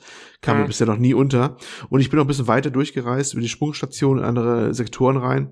Da waren ganz andere Gegner. Ne? Also die, die, die Kampfflieger, die auch rumflogen, waren ganz andere Sorten und sowas auch. Ja. Also das, da kommt, da kommt ein bisschen was kommt noch durchaus was die Schiffe angeht und vielleicht wahrscheinlich auch was die Missionen angeht und was die Handlung auch noch ein bisschen bringt. Die führen da gerne auch so ein paar neue Elemente mal ein, hin und wieder, ne? Also die Handlung, finde ich, lässt sich sehr gut an. Da habe ich ein gutes Gefühl bei. Ich mag auch, ich mag die Sprecherin von der Hauptfigur. Ich kenne die irgendwo her. Ich glaube, die ist in Mass Effect oder so auch schon gewesen, glaube ich, die, äh, die Hat ein sehr markantes Organ, ne? So, ja, ja, also so ganz tiefe Stimme. Ich glaube, das war die, die, die Mutter von der Liara oder so, irgendwie so eine von denen. Äh, bevor wir dazu übergehen, hätte ich gerne noch kurz eine Anmerkung gemacht äh, zu den Schiffen, denn ich habe das, ich glaube, im PC Games Testvideo gesehen oder so. Ich weiß gar nicht, wo ich es aufgeschnappt habe, aber anscheinend gibt es eine Questline, die es einem ermöglicht, neue Schiffe freizuschalten. Und das ist wohl nur eine Nebenquest. Also, äh, wenn jemand sich dafür interessiert, dann solltet ihr das nochmal googeln oder so nochmal rausfinden, wie ihr Schiffe freischalten könnt. Denn anscheinend besteht die Chance, dass man das übersieht und das ist dann nicht ein unerheblicher Teil bei der relativ geringen Gesamtanzahl von Schiffen. Ja, das, das, kann, das kann durchaus sein, ja, das ist so ein extra Das klingt sehr nach diesem Spiel, das ist das mal wieder irgendwas voll, nicht erzählt. Das würde voll passen, das würde voll passen, weil es ist einfach nichts er erklärt und dass es auch eine Sache in petto hat und wenn du das nicht richtig machst oder nicht entdeckst, dann, dann merkst du es auch nicht, dann denkst du, ja. verpasst du irgendwie ein Drittel vom Spiel oder so, das würde ich ihm sofort vertrauen, ja. weil das ganze Spiel ist so designt. Zum Beispiel auch, äh, äh, achso, es gibt ja übrigens auch Wingman, ne, wenn du jetzt den, den, ähm, den ersten da, die Mission für den erledigt hast, den, den mhm. Röchter da, diesen komischen halbseitigen Typen, dann kannst du den immer reinrufen und beschränkte Zeit und der fliegt dann halt mit dir mit und sowas, ne? Das gibt's auch so ein ja. Wingman-Konzept, ne? Und hat lustige und, Kommentare immer. Ja, und das kommt auch so plötzlich so reingedroppt, dieses Feature, finde ich, ne? Plötzlich ist er so da und kannst du jetzt reinrufen und denkst so, okay. Oder auch so andere Sachen, wie du zum Beispiel die, die, die, die Energieverteilung machen kannst, zum Schild und sowas, ne? Schildantrieb, mhm. was man ja auch auf hat.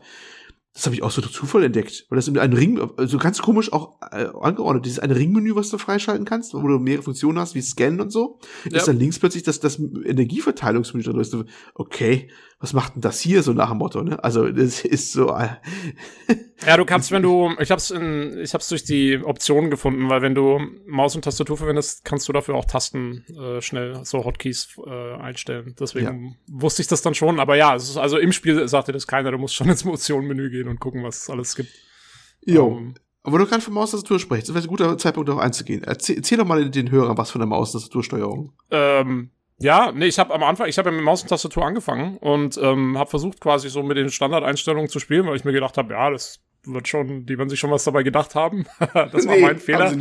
Ähm, also die Standardeinstellung ist wirklich, also also WASD ist quasi Yaw und Pitch, also nach oben, unten und, und, und links, rechts, was du ja eigentlich dann mit der Maus machst. Wozu? Also, Wo, ja, genau, eben, wieso, wieso machst du das auf die Tasten, wenn du das schon mit der Maus machst? Und dann ist Q und E ist irgendwie Antrieb oder so. Also Ganz mehr. Und dann, genau. Und wenn du die Space-Taste gedrückt hältst, dann, dann, dann, wenn du dann die Maus bewegst, dann ähm, bewegst du das Schiff nicht mehr, drehst du nicht mehr, sondern du rollst auf einmal. Also es ist so richtig ganz Erst, was komisch. ich geändert habe. Du konntest nicht gleichzeitig, glaube ich, äh, pitchen und rollen oder sowas. Du musst, genau. also ich habe es ich hab es geändert. Wo ich mir dachte, um, hallo, das ist eine Grundfunktion. Das ist eine Grundfunktion des Fliegens. was, was habt ihr da getan? Warum? Und, ne?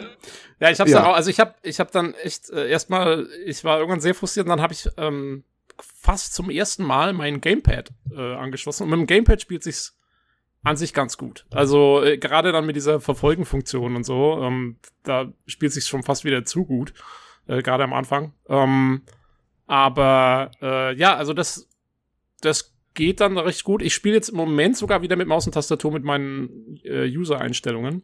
Äh, mhm. ich habe es jetzt so mir zurechtgelegt, dass es einigermaßen gut passt und dann geht's schon auch. Ja. Ähm, aber also ja, ich finde, es nimmt sich nicht viel. Also G Gamepad geht geht für die meisten wahrscheinlich besser. Ich, ich selber mag das Gamepad nicht, weil ich es einfach nicht sehr gewohnt bin. Ich äh, spiele nicht viel mit dem Gamepad, deswegen bin ich da immer etwas unhandlich mit dem Ding. Ähm, aber ich glaube, für die meisten Leute, die Gamepads gewohnt sind, würde ich es mit dem Gamepad spielen. Das ist, äh, geht schon besser, glaube ich, als mit Maus und Tastatur normalerweise. Ja, also muss auf alle Fälle ähm, also remappen und die, die Optionen durchgucken, von dem, was man überhaupt belegen kann an Funktion, ist absolut Pflicht bei dem Spiel. Ja, ne? also, also ich habe, äh, ja. man, man, muss ja kurz sagen, ich habe das Ding, glaube ich, fünf Minuten angespielt und dann bin ich in unseren Discord-Channel gegangen und habe erstmal mich zu Rented, ja, diese Steuerung ist. ähm, ja. Du warst nicht der Einzige. Das, das, äh, das Echo war international fast so in der Richtung. Es fielen Worte wie unspielbar. Und da gut, so schlimm ja. fand ich es nicht, aber man musste echt sagen, okay, die, also, ja, also mit der, Sta mit der Standardbelegung ja. fand ich es auch. Also es, es, war, ich wusste gar nicht, was ich da jetzt gerade mache, irgendwie ist so. Aber ja, nee, also es geht, wenn man es wenn man's ordentlich einstellt. Ähm, Jo. Ach, äh, Olli, was ich dir noch unbedingt jetzt sagen wollte, bevor ich es vergesse, weil du vorhin gesagt hast, du hast die, die Minigames noch nicht ausprobiert. Also man muss ja. dazu sagen, man, man kann in jeder Station in die Bar gehen und da gibt es dann genau. verschiedene Minigames von Dice Poker über Billard äh, bis ähm, Asteroids. Das genau. alte Asteroids. ähm, gibt's alles Mögliche und äh, zum Beispiel, also das Billard äh, funktioniert auch echt gut. Das ist äh, also ich, ich spiele ja, ich, ich habe so ein paar Billard-Simulationen irgendwie. Äh, die letzte, die ich gespielt habe, die ganz cool war, war Pool Nation auf Steam, die echt gar nicht schlecht ist. Ähm, und das, die Billard-Simulation ist ordentlich. Also die, ist, die bietet relativ viele Komfortfunktionen, Zielhilfen und so weiter. Äh, geht ganz gut. Äh, und man sollte das euch auch immer mal anschauen in den Bars, weil ich bin in die erste Bar reinmarschiert, habe mal das Billard ausprobiert und ich konnte 300 Credits setzen, was nicht besonders viel ist und konnte dann aber eine Waffe gewinnen von der Frau, die Ach, wesentlich mehr gekostet hätte. Also du kannst Ausrüstungsgegenstände ah, gewinnen bei okay. manchen, bei manchen von diesen Minispielen. Ähm, das geht immer nur einmal, du kannst das nicht äh, öfter machen, also du kannst jetzt nicht irgendwie da hier zehn von den Dingern da spielen. Aber äh, da kannst du durchweg Credits sparen mit. Also es äh, lohnt sich anzuschauen. Und wie gesagt, äh, ist ganz lustig. Also äh, ich meine, Dice Poker ist jetzt natürlich, ja, ist halt so ein Minispiel. Äh, ist im Prinzip wie im, im Witcher 1. Ja, genau. Das, genau, das ist ähm, Genau. Ähm, das ist jetzt nichts Tolles, aber, aber das Poolspiel ist ganz lustig. Also, ähm, da, ja, äh, sollte man sich mal anschauen. Man muss dazu sagen, diese Bars haben auch, da gibt's auch den Barkeeper, ne, den kann man auch mal ansprechen. Mhm. Und da gibt's immer, allerdings immer die gleichen Fragen, die man stellen kann dort. Das ist immer dann, äh, was ja, gibt's da Neuigkeiten? Das ist mal wieder genauso wie ein Freelancer eigentlich, wie es damals ja, war. Ja, ne, was sind Neuigkeiten, was sind gerade gute Güter, was man ein- oder verkaufen kann, solche Sachen. Äh, das ist auch alles vertont, wenn die auch mit dir redet, allerdings bei der Antwort nicht immer alles, ne? Also man merkt, wenn die natürlich irgendwelche generischen Sachen da gerade zusammengewürfelt haben, was gerade an Gütern zum Beispiel fair kauft oder gut gekauft werden kann, dass er da äh, ansetzt zu sprechen und sagt, ja, ich habe einen guten Tipp für dich oder sowas sinngemäß, ne, auf Englisch. Und dann sagt er einfach gar nichts mehr. Und da unten steht der Text einfach nur da, weil die also, können nicht alles vertonen. Das ist so, so ein bisschen, ja. Take a seat, friend. How's it going? What do you say? Anything particularly interesting happening these days? There was a rumor going around about something stashed out of the way. They did let slip the coordinates. Maybe worth a look? Appreciate it. Wie gesagt, genauso wie bei, wie bei Freelancer damals. Okay. Das, das, war, das, war, genau die gleiche Mechanik. Der Bartender sagt irgendeinen komischen Satz auf und dann kommt die eigentliche Info als Text, weil halt viel zu viel randomisiert ist, äh, um es sonst zu vertonen. Aber das funktioniert ganz gut. Also ich finde, die Atmosphäre ist, ist sehr cool, ähm, was das angeht, weil, wie gesagt, alles, was vertonbar ist, ist auch vertont. Äh, es gibt viele coole Sprüche ja. ähm, und so. Und ähm, das, also da habe ich keine Beschwerden drüber. Das, das würde ich auch äh, so als. Frage. Hm? Es geht. Äh, und zwar zum einen, äh, in welcher Sprache habt ihr gespielt? Bietet es eine deutsche Sprachausgabe oder bietet es deutsche Texte? Nee, haben wir schon gesagt gehabt. Also ich habe auf Englisch oh, gespielt. Hm. Ähm, ähm, Sprachausgabe ist nur Englisch und mit äh, Untertitel gibt es halt verschiedene, auch Deutsch, ne? Aber es gibt äh, keine deutsche Vertonung oder sowas jetzt. Okay. Hm. Ähm, muss man sagen, ja, es, es ist natürlich durch diesen Südstaaten-Charme, ne? Es ist, passt das Englisch natürlich auch sehr, sehr gut, weil sonst wird wahrscheinlich auch ein bisschen viel verloren gehen von. Man, ja, ja you kann man lose the accent, man. Genau, ja, ja, genau, das, das kann man schlecht rüberziehen. Also es ist dann schon so eine Sache. Ähm, ja, aber auch da, äh, also du merkst, was du dieses Spiel anmerkst, es hat zwar unglaublich viel Atmosphäre und Charme, aber du merkst auch von vorne bis hinten, das Budget war nicht riesengroß. Also die haben sich gegenüber dem Vorgänger schon gesteigert, indem sie die Juno relativ gut animiert haben, wenn sie irgendwo hinsetzt oder so, aber das ist überschaubare Animation, die sie jedes Mal abspult, dann immer die gleichen, ne? Ähm, aber auch wenn die Station, diese, diese besseren Standbilder, metallanimierten Dingern da, wo man eine Station ist, da kann man ja nicht rumlaufen in der Station. Man klickt dann eigentlich nur Menüs durch und wechselt dann in den Raum rein. Ja. Äh, das ist alles sehr, sehr übersichtlich da, was die da machen konnten an ja, Aufwand. Und, und man sollte auch sagen, ähm, was wir jetzt fast vergessen hätten, was finde ich auch wichtig ist zu erwähnen, apropos Menüs durchklicken und so. Mhm. Das Spiel spielt sich sehr, äh, wie sag ich's denn mal, äh, schnell. In dem Sinne, dass ja. du ja. Dass du nie, also dafür, dass es ein Weltraumspiel ist, fliegst du eigentlich nie. Ähm, weil du, du hast immer eine Autopilotenfunktion. Mhm. Ähm, und das heißt, wann auch immer du irgendwo hin musst, drückst du einfach halt lange die nach vorne Taste oder was oder, oder A oder was auch immer. Und äh, dann schaltest du den Autopiloten ein, kurze Sequenz, kannst noch überspringen, mhm. äh, siehst du kurz dein Schiff so ein bisschen durchs All fliegen und dann bist du da. Das dauert ja. zwei Sekunden. Ähm, und das machst du die ganze Zeit. Und das heißt, du gehst so von einem Schauplatz zum nächsten, aber du fliegst eigentlich nie diese Strecke dazwischen. Die, oder ja. du kriegst es nicht mit. Und das ja. dadurch wirkt es eigentlich sehr durchchoreografiert, sag ich mal. Also es ist jetzt nicht wie ein E-Light oder sowas, wo du halt mal irgendwie eine halbe Stunde durchs Weltall fliegst. Nee, das, das passiert nicht. Ja, das ist sehr gut, dass du ansprichst, weil das ist wirklich ein Punkt, äh, der ist mir auch sehr stark aufgefallen eigentlich. Aber äh, das ist sogar sehr charakterisierend für dieses Spiel auch dieses, äh, wenn man, wenn man diese Zwischensequenzen, also jeder Docking-Vorgang gibt's ja eigentlich immer so eine Bewegung oder, oder jeder Sprungvorgang, die kann man alle abkürzen, indem man nochmal auf den Knopf drückt. Und das macht man irgendwann auch, klar, weil man, die hat man alles schon mal gesehen, die sind jetzt nicht so aufregend und auch sehr überschaubar in ihrer Variabilität, ne?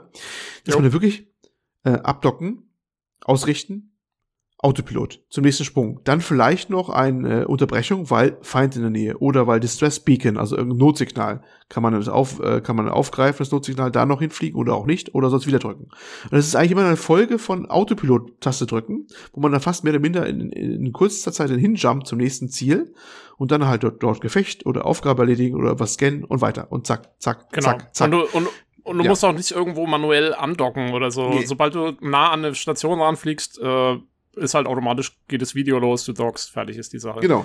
Also, also es ist sehr ja, schnell und sehr. Spiel, ja, das Spiel macht eins nicht oder verbreitet eins nicht. Ist nicht dieses Gefühl dieser erhabenen Weltraumweite oder sowas. Das hat es überhaupt nicht, finde ich, wie Elite oder sowas, weißt du? Genau, ja, nee, genau. Das, äh, das ist nicht drin. Das ist nicht. eher sehr äh, schnell äh, Abfolge von äh, hierhin, hierhin, hierhin, hierhin, Kampf, Kampf, äh, Scan weg. Und nicht dieses, ah, und da und da schält sich der Planet hinter der Sonne heraus und das Licht fällt so rüber oder so. Gar nicht, ne? Das hast du überhaupt nicht, diese, diese, diese, dieses, dieses äh, Wonder of Space oder sowas. Das ist irgendwie gar nicht da, finde ich. Ja, aber das will's auch nicht. Also es nee, ist wirklich, äh, es ist einfach, äh, ja, für, für die ist der Weltraum ist halt da, wo die, wo die Cowboys unterwegs sind und ja. äh, da gehen wir jetzt hin und, und ballern ein bisschen durch die Gegend. Das ist so. Yippie, yay! So ja, genau, yippie, yay! Genau so.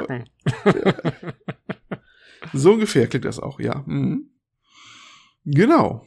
Jo. Ach so, äh, äh, ein, ein, ein, witziges Detail noch, man kann das Schiff auch bemalen übrigens mit ah, ja, genau. Designs. Wir haben ein Painting-Tool und das Painting-Tool, also ich glaube, das haben sie direkt irgendwie aus der Entwicklungsumgebung rausgezogen bei sich, oder?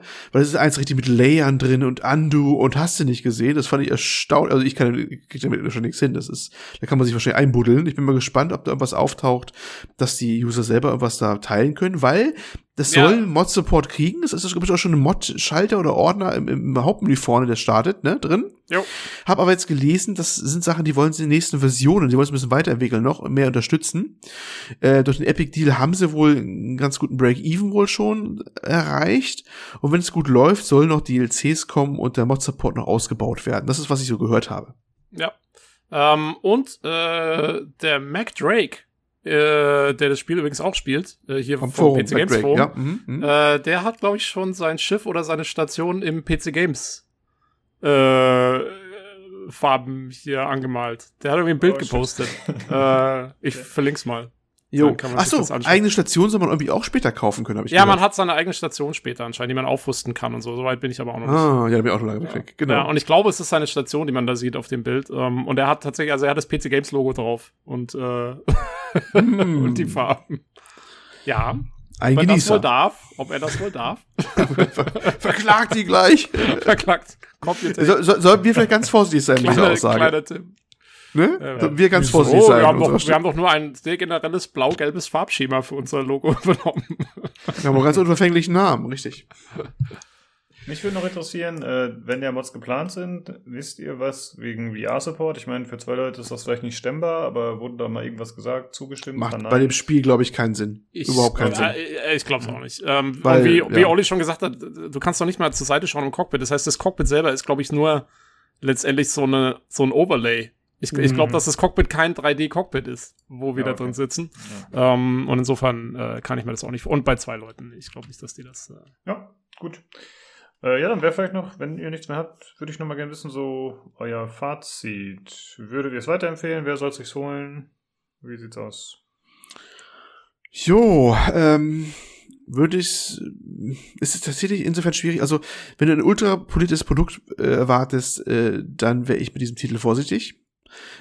wenn du einen ähm, Titel haben willst, wo du diese, ja, was wir vorhin gerade sagten, dieses Gefühl des weiten Weltraums haben willst, ne, und einfach mal irgendwie auf einen majestätischen Planeten starren willst, wo vielleicht auch noch die Sonne da hintergrund gerade rüberkommt und ähm, weiß nicht, da so, so ein Gefühl der Weite und Leere haben willst, dann bist du da auch falsch. Wenn du einfach so ein bisschen so eine, so eine Action haben willst oder was nicht, eine Erinnerung, wie es früher vielleicht war, sagen wir so, ne? Wenn du denkst, dass es früher war, du was haben willst, einfach ein bisschen schießen mit einem bisschen lustigen Story dazu, mit einem sehr eigenen Charme. Es hat auf alle Fälle einen sehr eigenen Charme. Das ist eine deutliche Stärke, das ist sowas, das sehr, sehr eigenes hat, einen sehr eigenen rauen Charme hat. Dann ja, aber du musst halt bereit sein, mit ihrer, sein, deinen Unwillen, dir etwas zu erklären, klarzukommen und es selbst zu erarbeiten. Jo, ja. ähm, das drückt ziemlich gut. Ich würde sagen, also jeder, der ein Freelancer gemocht hat und ein Darkstar One gemocht hat ähm, und, und eben diese alten Sachen und jeder, der einfach wirklich, der sehr, der mit Arcade-Gameplay sehr gut leben kann, so würde ich es mal mhm. eigentlich am ehesten ausdrücken, äh, der wird damit seine Freunde haben. Ähm, und wie Olli schon sagte, wer da jetzt irgendwie ein Star Citizen erwartet, ähm, oder, oder ein, ein, ein Elite oder sowas, der ist, der ist fehl am Platz. Ähm, genau so ist es eigentlich.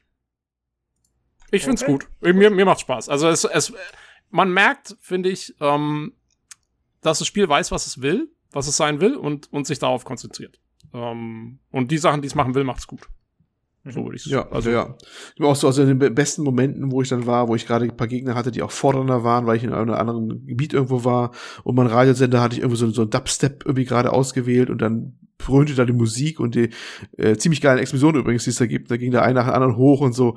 Das waren schon die, die Momente, wo das Spiel so richtig abging und da hat's mir schon äh, richtig Spaß gemacht. Und, ähm, und zwischendurch gibt man selber eine Salve rein und da kommt die Hull-Breach-Meldung oder sowas, ne? Diese, diese Stimme und sowas und sie reißt ihre Hände hoch. Da, da finde ich, diese starken Momente auch des Spiels dann auch, wenn es richtig abging und sowas auch, ne?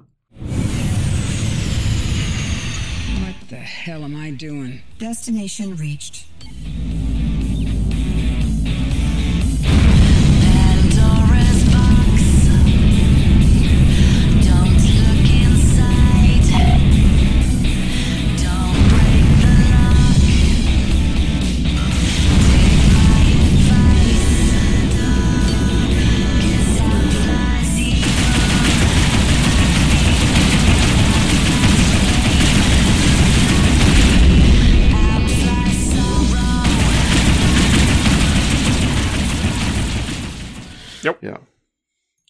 Gut. Na, dann vielen Dank auf jeden Fall für das angespielt Review. Jetzt ist die Frage, also ich habe eigentlich keine Fragen mehr. Wenn der Daniels nichts mehr hat, dann würde ich sagen, äh, kommen wir auch zum Ende. Ich habe auch nichts. Okay, gut. Ja, äh, dann auf jeden Fall äh, vielen Dank an dich, Daniel, dass du dabei warst. Sehr cool, dass man gerne, gerne. Ja. Und, Und, gerne äh, wieder. Genau, gerne wieder, wie immer. Mhm. Genau, ich auch. Und äh, das gilt nicht nur für Daniel, sondern auch für euch als Zuhörer. Wenn ihr Teil der Community seid, äh, egal bei pcgames.de oder woanders zuhört, ihr könnt äh, gerne beim Podcast teilnehmen, sei es mit einem eigenen Thema oder einfach so wie der Daniel heute, einfach wenn ihr Bock habt, mal eine Runde mit uns zu quatschen, äh, auszutauschen über Spiele oder was auch immer, dann äh, könnt ihr das gerne tun. Entweder macht ihr das, indem ihr uns äh, kontaktiert über das Discord, was wir haben. Das findet ihr im Forum bei pcgames.de oder auch bei Soundcloud oder Spotify ist das jeweils verlinkt unter den Folgenbeschreibungen. Äh, da könnt ihr auch an dem eingangs erwähnten Gewinnspiel noch teilnehmen, das noch läuft bis zum 24. glaube ich, aber es steht da drauf, äh, steht drin in dem Channel, wie lange es noch läuft. Ansonsten könnt ihr uns äh, gerne kontaktieren, wenn ihr äh, Feedback habt, äh, Kritik, Anregungen, was auch immer. Dann geht das entweder unter Twitter über das Handle podcastbcgc oder per E-Mail unter pcgcpodcast@gmail.com. Genau. Und sonst, genau. Und sonst findet ihr uns natürlich im Forum. Wie gesagt, da ist auch alles da. Ansonsten vielen Dank fürs Zuhören und schaltet gerne auch nächste Woche, nächste Woche wieder ein zum PC Games Community Podcast. Ciao. Tschüss. Tschüss.